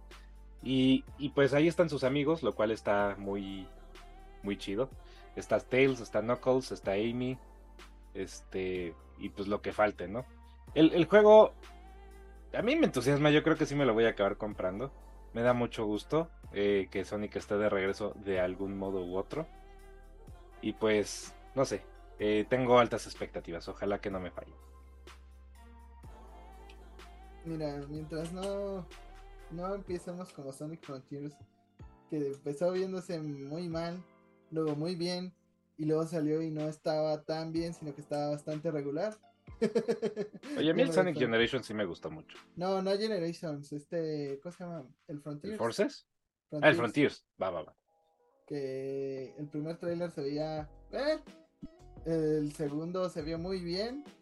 Y, conforme Y luego regresaron a la mediocridad. cuando salió, pues es un juego mediocre, o sea, la verdad no, no sobrepasó los estándares que teníamos para este juego. Mira, mientras no la caguen como lo hicieron con Sonic the Hedgehog 4, todo O más Sonic. o menos en orden. O Sonic, Sonic 2006.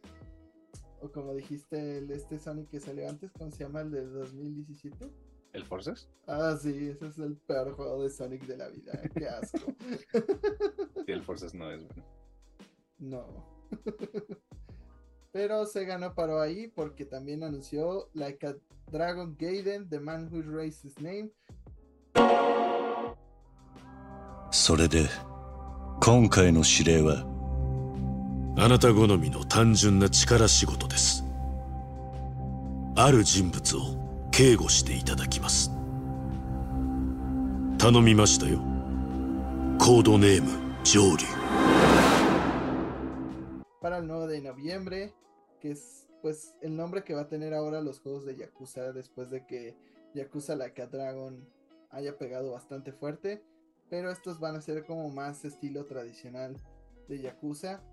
La verdad no vimos mucho muchas cosas nuevas, pero se ve bien.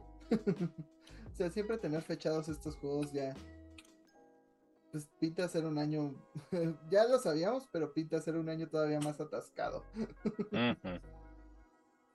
Y tenemos a Kazuma Kiryu de regreso y eso me pone muy de buenas. Los juegos de Yakuza siempre son divertidos por algún motivo u otro. El gameplay es bueno, el sentido del humor es la cosa más absurda que existe. Los juegos son buenos. Si no han jugado un Yakuza, jueguen el Yakuza 0, denle un intento. Yo se los recomiendo. O si no les gusta tanto este estilo, pues está Like a Dragon, que también es bastante chistoso, tiene fórmula RPG y pues parece ser que va a ser como estas dos divisiones, ¿no? De uno va a ser más tradicional y otro más pegado al, al RPG, que ya están trabajando en ese Yakuza Like a Dragon 2. Luego Alan Wake 2 tuvo otro gameplay. El 17 de octubre ya se fechó para que salga este juego. Y pues es. Si Lucy estuviera aquí 2. estaría muy feliz. Yo sigo decepcionado. con su decisión de que sea full digital. Pues sí. Pero se ve muy Realmente- bueno. Es la culpa de todos. De haber comprado ese Alan Wake para Nintendo Switch a, a Efectivamente dijeron, 17 pesos. Sí, no era 34 más o menos. Dijeron, "Mm, a la gente le está gustando mucho Alan Wake digital. Vamos a hacer el siguiente solamente digital. Por favor, no compren. El gameplay lo sentí como una combinación entre Last of Us y Resident Evil. Bueno, el Resident Evil de remake del 4. Con, eh, con sustos como em, ambientales. Y esta, esta ansiedad de estar eh, explorando un lugar este, peligroso en, las, en la oscuridad, en la penumbra. Entonces, se ve, se ve muy bueno. Se ve muy bueno este título. Y se ve que todavía más que en el 1 vas a tener que estar guardando tu batería de, de la linterna para estar eliminando a los monstruos. Porque en el 1 sí te dan como demasiada batería. Y siento que aquí pues va a ser un factor de que lo vayas guardando poco a poco. Si Limited Run saca un, un batch, pues ya lo podré ver. Si no, pues ahí me cuentan qué tal les fue.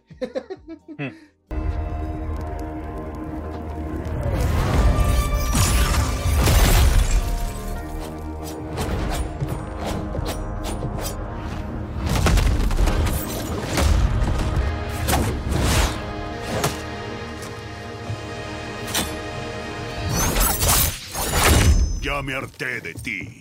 Entonces vete, antes de que te aplaste. También Mortal Kombat sacó su primer gameplay. Ya vimos ¡Mortal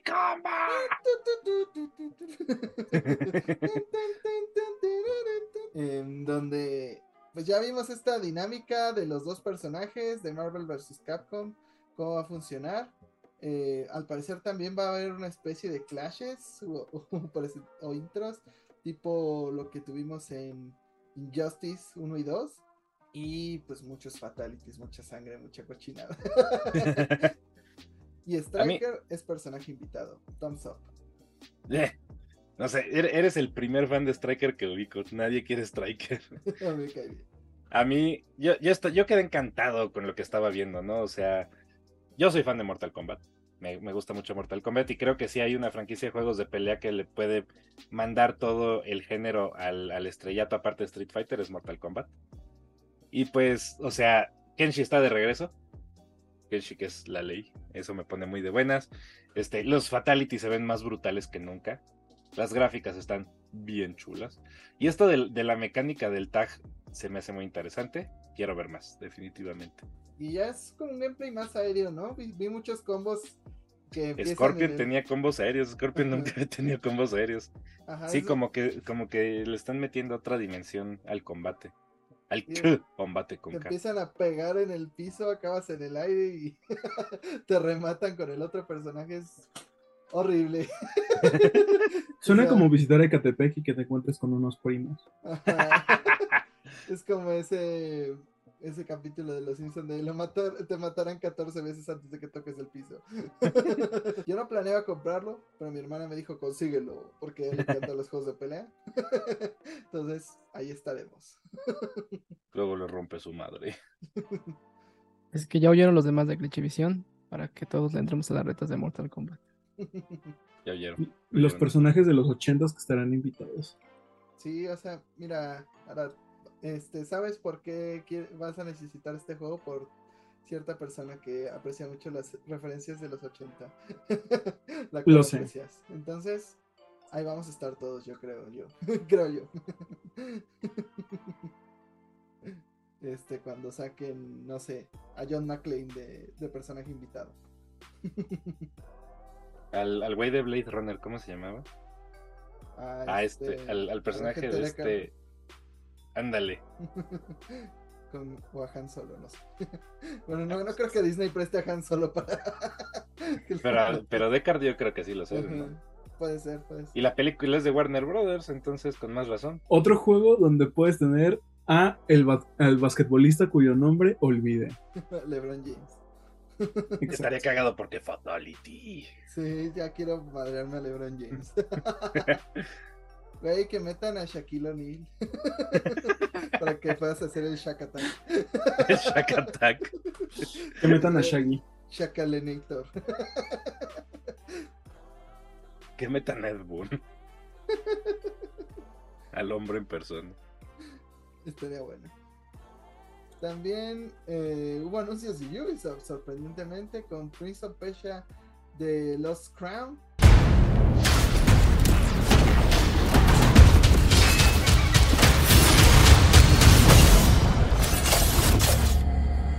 Una nueva entrega que va a ser más estilo 2D eh, de, de Prince of Persia. No es el remake que estábamos esperando de Sands of Time, pero pues también puede ser un nuevo approach a la franquicia.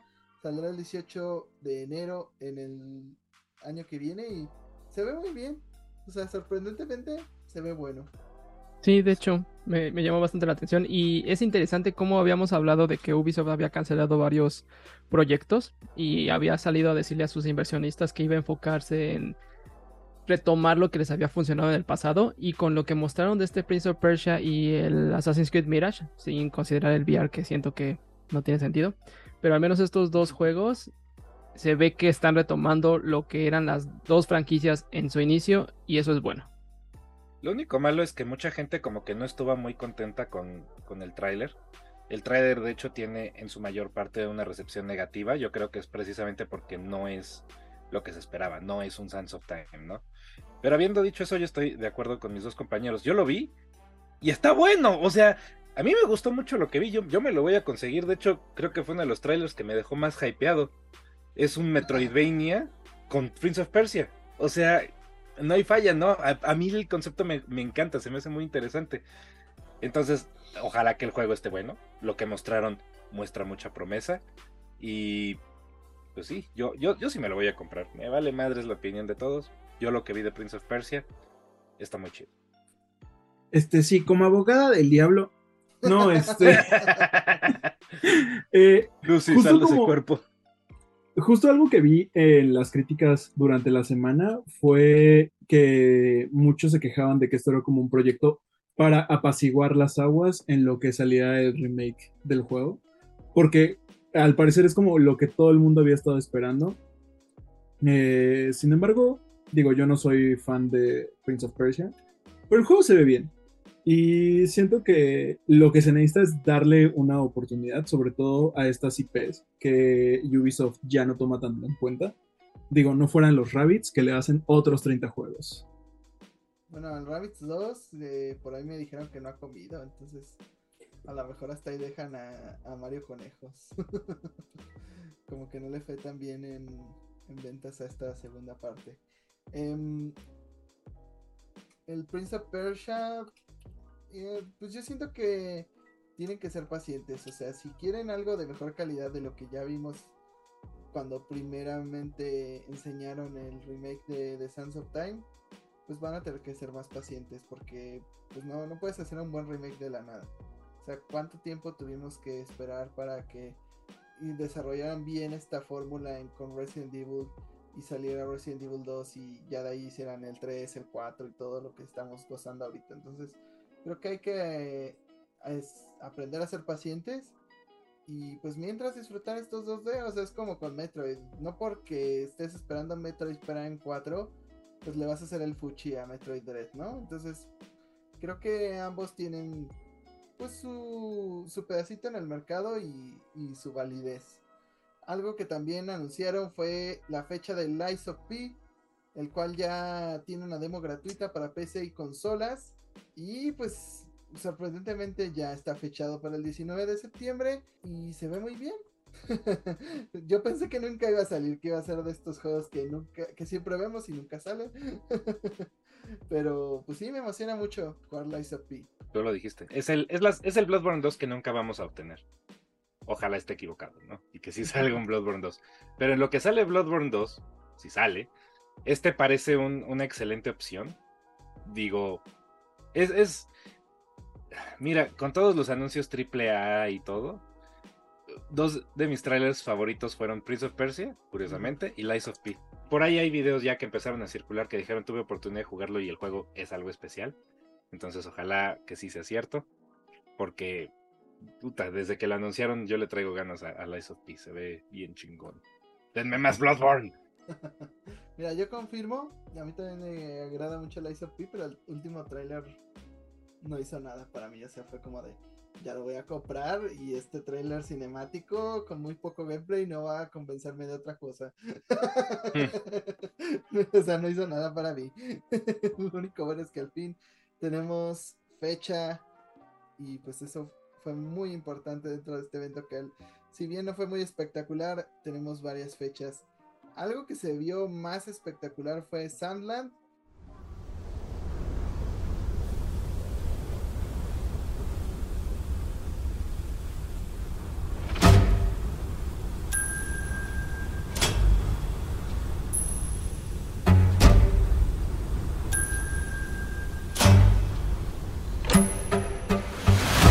Pues es un juego de Bandai Namco y al parecer está basado en un manga creado en los 2000 por Akira Toriyama. Y pues a mí todos los conceptos de naves, motos, este, construcciones de Akira Toriyama me gustan mucho y creo que Sandland se ve bastante bien. pensé que era Dragon Quest, una especie de Dragon Quest situada en el futuro post-apocalíptico, que estaba rarito, pero se ve muy bien este Sandland, o sea, me sorprende mucho el estilo gráfico. A ver qué tal se juega, no tiene fecha, pero bien, o sea, creo que fue una buena sorpresa, pero ustedes cómo lo vieron? Me sorprendió porque el gameplay se ve dinámico. O sea, es, un mundo abierto y, siento que hay varios títulos que tenemos de este tipo de sandbox que ya han hasta cierto punto saturado el mercado, pero la dinámica de cómo puedes pelear con estos mechas, estos robots, subirte al tanque o pelear tú como el personaje que es como un demonio, siento que rompe con lo que hemos tenido de otros sandbox y eso suena bastante interesante, más la animación de Akira Toriyama que, que es muy parecida entre Dragon Ball y Dragon Quest. Yo sí le doy que, varios este, votos de esperanza a este título. Todo el trabajo que ha podido hacer Shakira Toriyama desde que jugó a Piqué, thumbs up. Pero pues yo creo que es lo más destacable de este Summer Game Fest. Digo, no sé si hay algún otro juego que quieran destacar. Para mí son como los principales, ¿no? Y pues ya échale más ganitas a la próxima, Jeff Lee. el año pasado tuvimos. Quiero, quiero destacar al, al, cabrón de Nicolas Cage en Dead by Daylight. ya lo dijimos. 15 minutos de Nicolas Cage hablando de un skin. Digo, es muy, muy chido tener a Nick Cage en Dead by Daylight, pero no es mucho más. Pero... No sé si podrás vestirlo como Benito Juárez. No creo. Pero lo que sí, pues un gran anuncio por parte de Atlus, incidental o incidental, es exactamente lo que necesitaba. ya que, eh, pues ahí la persona encargada de las redes sociales, de sobre todo de Instagram, pues reveló los dos trailers que serán presentados en el evento de Xbox. Por lo cual, pues tampoco tengo que esperarme tanto, a lo mejor ya no ver más que un resumen del evento de Xbox, porque eh, primero presentaron Persona Táctica que 5, que será esta especie de spin-off, otro spin-off de Persona 5. O sea, ya solo falta el serial de Persona 5. no los tientas. Seguramente en Japón hay, ¿eh? No me sorprendería verlo. en Japón hay, hubo cafés, hubo productos de Lawson igual que ahora de Tears of the Kingdom, hubo todo de Persona 5. Pero ahora es un juego táctico de Persona 5. No me gusta tanto el estilo gráfico, pero pues si se juega estilo Fire Emblem con Persona 5, considérenme sumamente interesado. Pero ¿tú qué opinas, Diego? Pues este juego en particular, incluso yo que soy el fan número uno de Persona 5, bueno, no, pero sí adoro, adoro con todo mi corazón ese juego. No estuve tan llamado. Mm, supongo que me llamaría un poquito más la atención si fuera más a lo XCOM. Y esto te lo, te lo digo como fan de Fire Emblem, igual que tú. Pero no sé, siento que algo un poquito más dinámico sería más interesante para mí. Si no, la verdad este a mí no me llamó tanto. El que me llamó el otro anuncio que hizo Atlus. Exacto. por favor. este... A mí sí, pero hay algo raro. O sea, hay algo que sí digo ya, tanto spin-off de Persona 5, no, por favor. Pero como mencionaste, Persona 3 tendrá un remake que es llamado Persona 3 Reload. Y la verdad es que, wow, se ve muy, muy bien. Todo el estilo gráfico que, que admiramos de Persona 5, pues está presente en Persona 3 Por ahí sacaron varias cortes del trailer con las transiciones simplemente a los menús. Em, se ve que va a cambiar mucho el sistema de combate, bendito sea, porque hay unas cosas ahí medio randoms en el, en el 3 que hace que la experiencia no sea tan disfrutable. Entonces ojalá si lo arreglen bastante. Y sobre todo parece ser que va a ser un remake pues de esta versión FES que este pues es medio polémica. A algunos les encanta, a algunos no. Pero ¿tú qué opinas de este remake? Este fue el que a mí sí me entusiasmó. Yo brinqué de gusto cuando vi el tráiler de Persona 3. Porque el Persona 3 original, pues tú mismo lo dijiste, ¿no? Es un buen juego, pero tiene algunas cosas que no han envejecido del todo bien. No diría yo el combate, yo diría la exploración. Porque explorar Tartarus, Tartarus es básicamente un una mendiga torre de 200 pisos generada de manera eh, de procedimiento, ¿no? O sea, es- se crea con un algoritmo, todos los pisos son diferentes pero iguales. Y son, horrible. y son 200 pisos. Sí, no, e- e- eso la verdad no envejeció bien. Y hay algunos aspectos de, de los supports, bueno, de los confidence que tampoco, tampoco envejeció del todo bien. Entonces, definitivamente creo que es un poco, es un, un excelente candidato a remake, porque la historia, que es siempre algo excelente en persona, el, el el- la historia del 3 yo me atrevería a decir que es la mejor historia de las personas. Entonces, qué bueno que va a tener su, remake. Em, fíjate que la única queja que podría yo llegar a tener de lo que vi tiene que ver precisamente con los menús. Particularmente el menú de combate, porque lo quisieron, eh, lo quisieron Persona 5ificar, pero eh, el menú en Persona 3 estaba perfectamente hecho para que se asemejara al, al tambor de un revólver. Y si han jugado Persona 3, saben por qué eso es importante y significativo. Y aquí ya no, este es como su propia cosa. Y sí me, eso sí me brincó un poquito. Pero es, como podrán escuchar, es una queja mínima. Yo, yo estoy esperando este remake con muchísimas ganas. Y yo creo que sí lo compraría día uno. Mira, me van a matar. Me van a decir novato, fan de Persona 5, que no sabes Desnalgada. Desnalgada. ¿Sería yo una una ridícula? Sí, sería. ¿Una nada ¿Sería que ver? Una nada que ver, sí, voy a hacer una nada que ver. ¿Sería yo una piojosa? Sí. Pero, este, mientras más parecido se- sea el combate de Persona 5 a este remake, bueno, el- de este remake al de Persona 5 yo estaré más feliz. Me gusta mucho ese sistema de combate. No sé qué tanto me gustaría que fuera más como el del juego tradicional. Pues, El, el sistema de combate puede estar chido. Te digo, mi, mi única bronca es con el menú. Sí, o sea, yo entiendo que pues ya en el diseño del menú y demás, pues pierdes ese detalle, pero prefiero hacer una nada que ver que este, a- y jugar mi juego y ser feliz. Y va a haber versiones de otras consolas, porque muchos pues, estaban espantados porque el anuncio era de Xbox. Ya salieron, pues ya, ya que ya le había cagado Atlus, pues las tiendas empezaron a sacar los SKUs y sí, va a haber versión de PlayStation, de Nintendo Switch, de PC y de Xbox. Entonces, nadie va a quedar excluido. Lo que No la casi- cagó Atlus, la cagaron sus empleados de redes sociales. Mira, siempre la Los caga cuales, Atlus. por cierto, ya funaron. Mira, siempre podemos cumplir a- eh, culpar a los empleados, pero a Atlus siempre le pasa. Entonces, algo está ahí mal en la organización de Sega y Atlus, que siempre se les filtra todo. O sea, ya de entrada se les había filtrado el footage de esta este, reunión con inversores, donde salió que también va a haber un remake de, de este, ¿cómo se llama? De Jet Set Radio. Entonces, es culpa de Atlus y de Sega, no, de sus- no tanto de sus empleados. Esta vez sí fue más de sus empleados, pero rara ocasión. Pero hablando de compañías que tienden a equivocarse, hablemos de Konami porque ahora tiene nuevos detalles de la serie animada, bueno, no, no animada, perdón, la serie interactiva, Interactiva. slash videojuego, slash experiencia de Silent Hill, Slash, ¿por qué? slash porque, la- porque existe esto, porque Slash, qué chingados.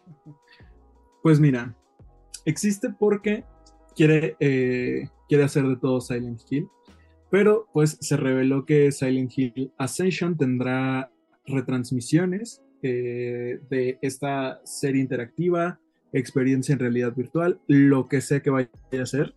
Eh, justo para las personas que no puedan participar en la transmisión en vivo, además de esta retransmisión, tendrá una retransmisión llamada What If, que básicamente buscará hacer como un retelling de sucesos que hubieran pasado si hubieran tomado otras decisiones. Hay que recordarle a la audiencia que el objetivo de este juego de experiencia es que todos los participantes van a estar unidos en contra de un objetivo y entre todos pues van a tener que superar los distintos traumas y retos que les ponga el videojuego. Algo que no me fascina mucho es el diseño de monstruos, pero bueno, ya veremos qué sale. Esto se llama voy a monetizar con todo el contenido que la gente no podría ver si solamente lo transmito una vez. Entonces lo voy a pasar varias veces para que no se desperdicie nada del footage que ya tengo y que todas las personas puedan ver todos los finales y yo pueda ganar más dinero. se ve chafa la serie. Igual puedo ver los 20 finales, no me va a emocionar. no siento que en este formato se pueda crear el verdadero terror psicológico. Pues se supone que al final de cuentas la transmisión principal, o sea, la primera que se haga va a ser como la canónica, o sea, va a ser los errores que se cometieron ahí, las decisiones tomadas van a ser las que verdaderamente aporten a la historia de lo que es Silent Hill. Eh, ya lo demás, eh, como las retransmisiones, pues como bien lo es, son retransmisiones para gente que no pudo ver el stream. Y la otra que es como su temporada What If, eh, pues va a ser lo que hubiera pasado si hubieran tomado una ruta distinta. Mira, el verdadero error es esta serie. el evento no canónico que debe evitar Miguel Ojara es que esto salga a la luz.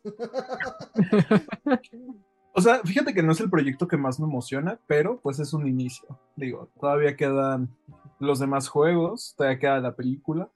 Eso es lo que dijimos, que ahorita los fans de Silent Hill con tal de tener contenido, pues no se van a quejar de nada. Se van a, a, a lo que hay hay que calentar hay que calentar los motores, hay que empezar a poner la carne en el asador. Oye, pero ¿va a estar basada o va a tener va a estar conectada con la historia principal o va a tener algún impacto con el canon? Va a tener impacto, o sea, se mencionó que sí va a tener impacto en el canon de la franquicia, o sea, como todos los demás productos principales de Silent Hill. Eh, así que lo que pase aquí, supongo que va a tener trascendencia en la historia. Realmente creo que el único producto no canónico hasta ahora son Shatter Memories y el juego de PS Vita. Alabado sea. Pero hablando de cosas que sí tendrán eh, pues trascendencia también en el canon, Silent Hill 2 Remake fue revelado que pesará 50 gigas, lo cual también nos hace pensar pues que está próximo a salir, si ya sabemos cuánto pesará en total pero pues no hay anuncios, entonces. También pueden añadirlo en, bien pueden añadirlo con un parche el, resto del juego.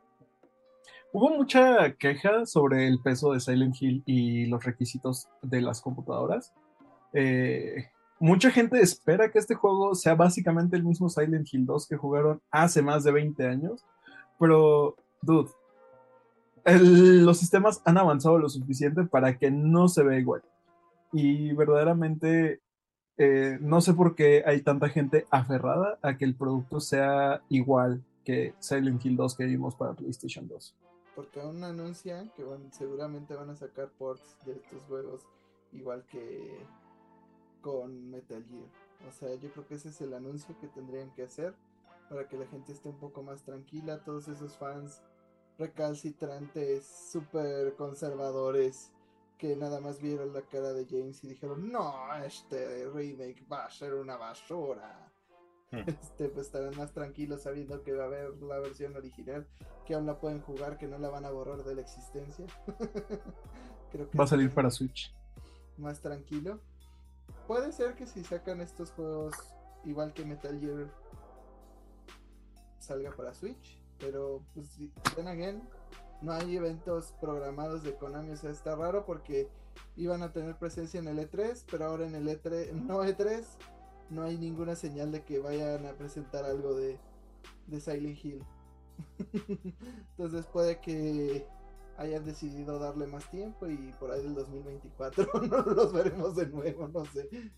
Pero pues también que esperan, es un juego de Unreal Engine 5. O sea, obviamente va a pesar un chingo y, y los juegos de Resident Evil, por ejemplo, pesan como 30, 40 gigas. Creo que el 4 remake sí pesaba alrededor de, de 40 también. Entonces, mm, no me sorprende que, que pese 50 gigas y que tenga unos specs altos para PC. Ay, perdónenme, pero 50 gigas es un peso decente para un juego AAA. O sea, la hasta donde yo tengo entendido de programación y desarrollo de videojuegos, una de las cosas que más ocupan espacio en un juego son texturas.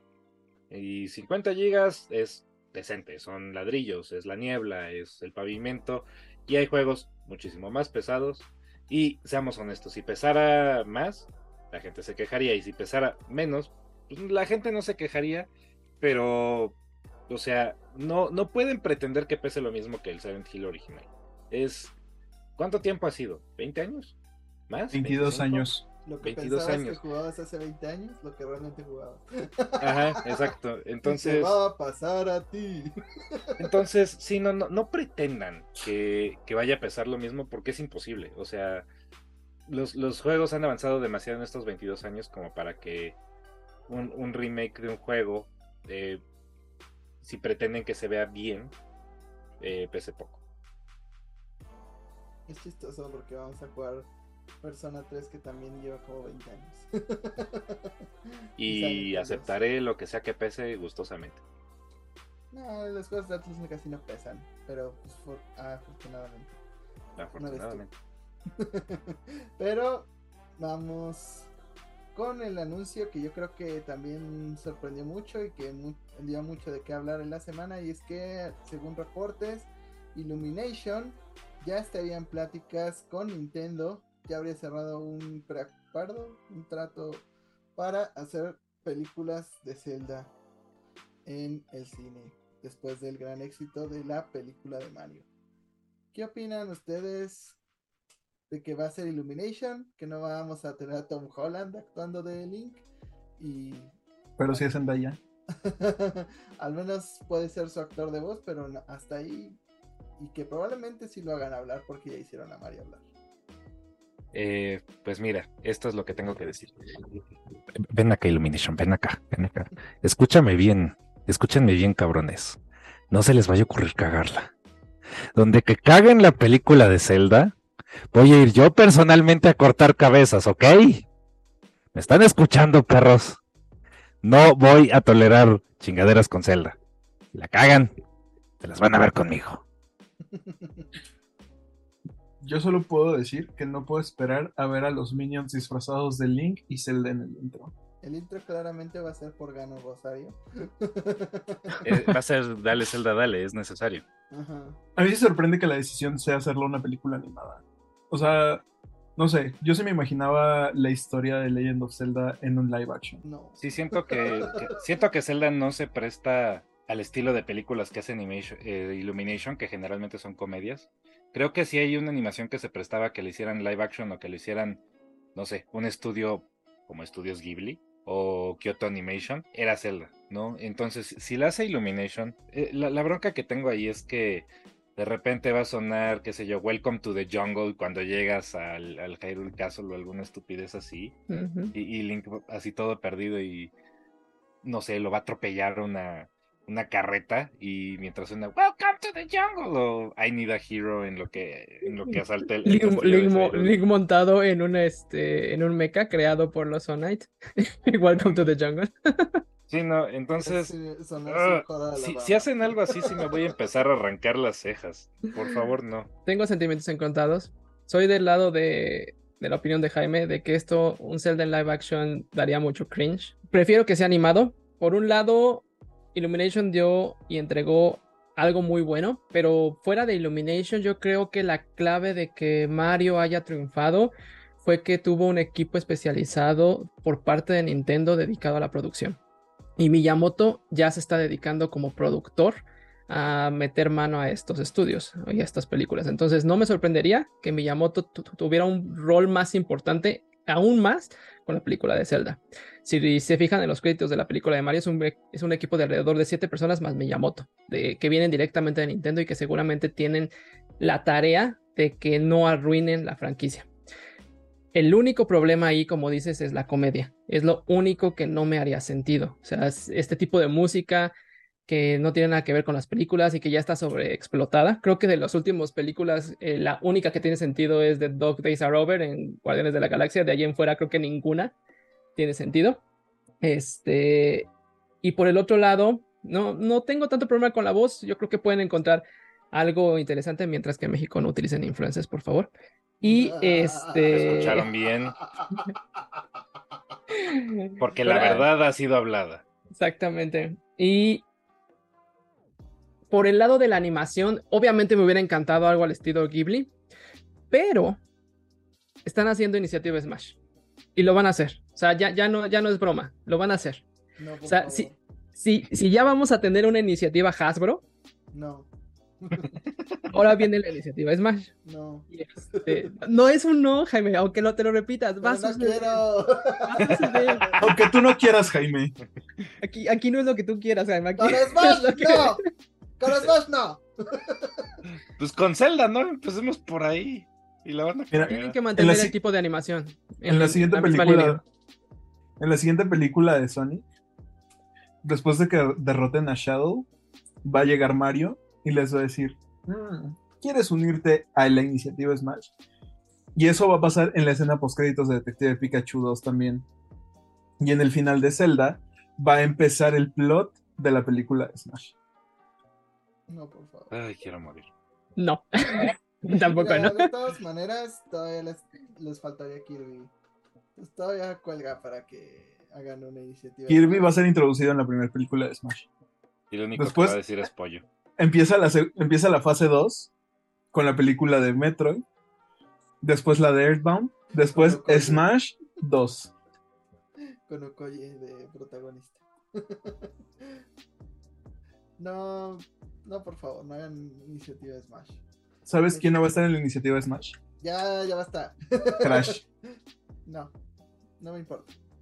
Este, a final de cuentas, creo que podrían hacer, pues tal vez, hacer algo muy apegado al estilo de, de Breath of the Wild, que Miyamoto les diga, mira, quiero esto, ¿qué es lo mejor que puedes hacer para pegarte a esto? Y tomar todos los actores de doblaje que ya están usando para los juegos. Mm. Eso podría ser un, muy bueno. un esfuerzo muy bueno, algo que... E, es una buena idea que siento podría funcionar. Y si no, pues podrían hacer algo más cartoony estilo Wind Waker. Eso creo que también podría funcionar. Sí, sí, podría funcionar. Pero de cualquier manera, yo, yo, yo pienso ahí en las referencias de cultura pop y música que no tiene sentido en Zelda. Y no sé, Link soltando un Excuse me, princess, o algo por el estilo, y me empieza a dar comezón. Así es como, eh, mira, si es ese como de Excuse Me Princess, creo que es un buen guiño a, la serie animada. Inclusive la película de Mario también tuvo guiños a las películas, a la película mala original y también a las series animadas. Entonces, mientras no lo sobreexploten, está bien. Y mientras no caigan en meter referencias de cultura pop, ahí es el problema. Pero si hace referencias meta a su mismo universo de otros juegos y de, otras entre, este, entregas como las series animadas, yo creo que está aceptable hasta cierto punto. Mi duda es cuál será el pitches de la película de Zelda. Ya sabes, es dale, dale, Zelda. dale, Zelda, dale. Ajá. O, y viene Link, y brinca Link, y ataca Link, y explota Link. Cualquiera de esas canciones sí se aceptan en el soundtrack. Sí, claro. Y ah. no puede salir Ganondorf sin decir, ya llegó el más tigrazo de Gerudo Valley. ¡Mamá huevazo! Hijo puta. ah, si no saben de qué estábamos hablando, solo busquen Dale Zelda, dale. Pero, igual que nuestras esperanzas de ver una buena adaptación de The Legend of Zelda en el cine, este podcast ya se terminó. Muchas gracias por habernos acompañado. Coméntenos qué historia de The Legend of Zelda pues les gustaría ver reflejada en el cine y eh, gente de sus redes sociales. A mí me pueden encontrar tanto en Twitter como en Instagram como el Árabe García. Hmm, creo que esta semana no tengo una pregunta. O se me acaba de ¿Tienes ocurrir una. Envíenme sus mejores invenciones este, en The Legend of Zelda Tears of the Kingdom. Lo que sea que se les haya ocurrido y que funcionó, mándenme eso. Recuerden que a mí me encuentran en todas las redes sociales como MyLifeAzarat. Por todas las redes sociales me refiero a TikTok, Instagram y Twitter. Por ahí díganme, ¿cuál Shiny es su favorito de Legends Arceus? A mí me encuentran como el guion bajo percho MX en Twitter, Instagram y TikTok. Y a mí díganme qué actor de doblaje, tanto en inglés o en español, les gustaría para que interpretara a Link. Zendaya. Cállate, desgraciado. En México, Andrés Navi. Ah, no, Ahora- Alan, ahora- por favor. Te, te voy a estrangular. Tienes que tener mucho cuidado con lo que se diga en este podcast. Recuerda que algunas cosas se cumplen y no, no me gustaría. Por favor, no. A mí me pueden encontrar como Jaime Higuera en Facebook, como arroba en Twitter, como Jaime Higuera 100 en Instagram. A mí díganme, am, no lo sé, este, ¿cuándo saldrá la película de Crash Bandicoot?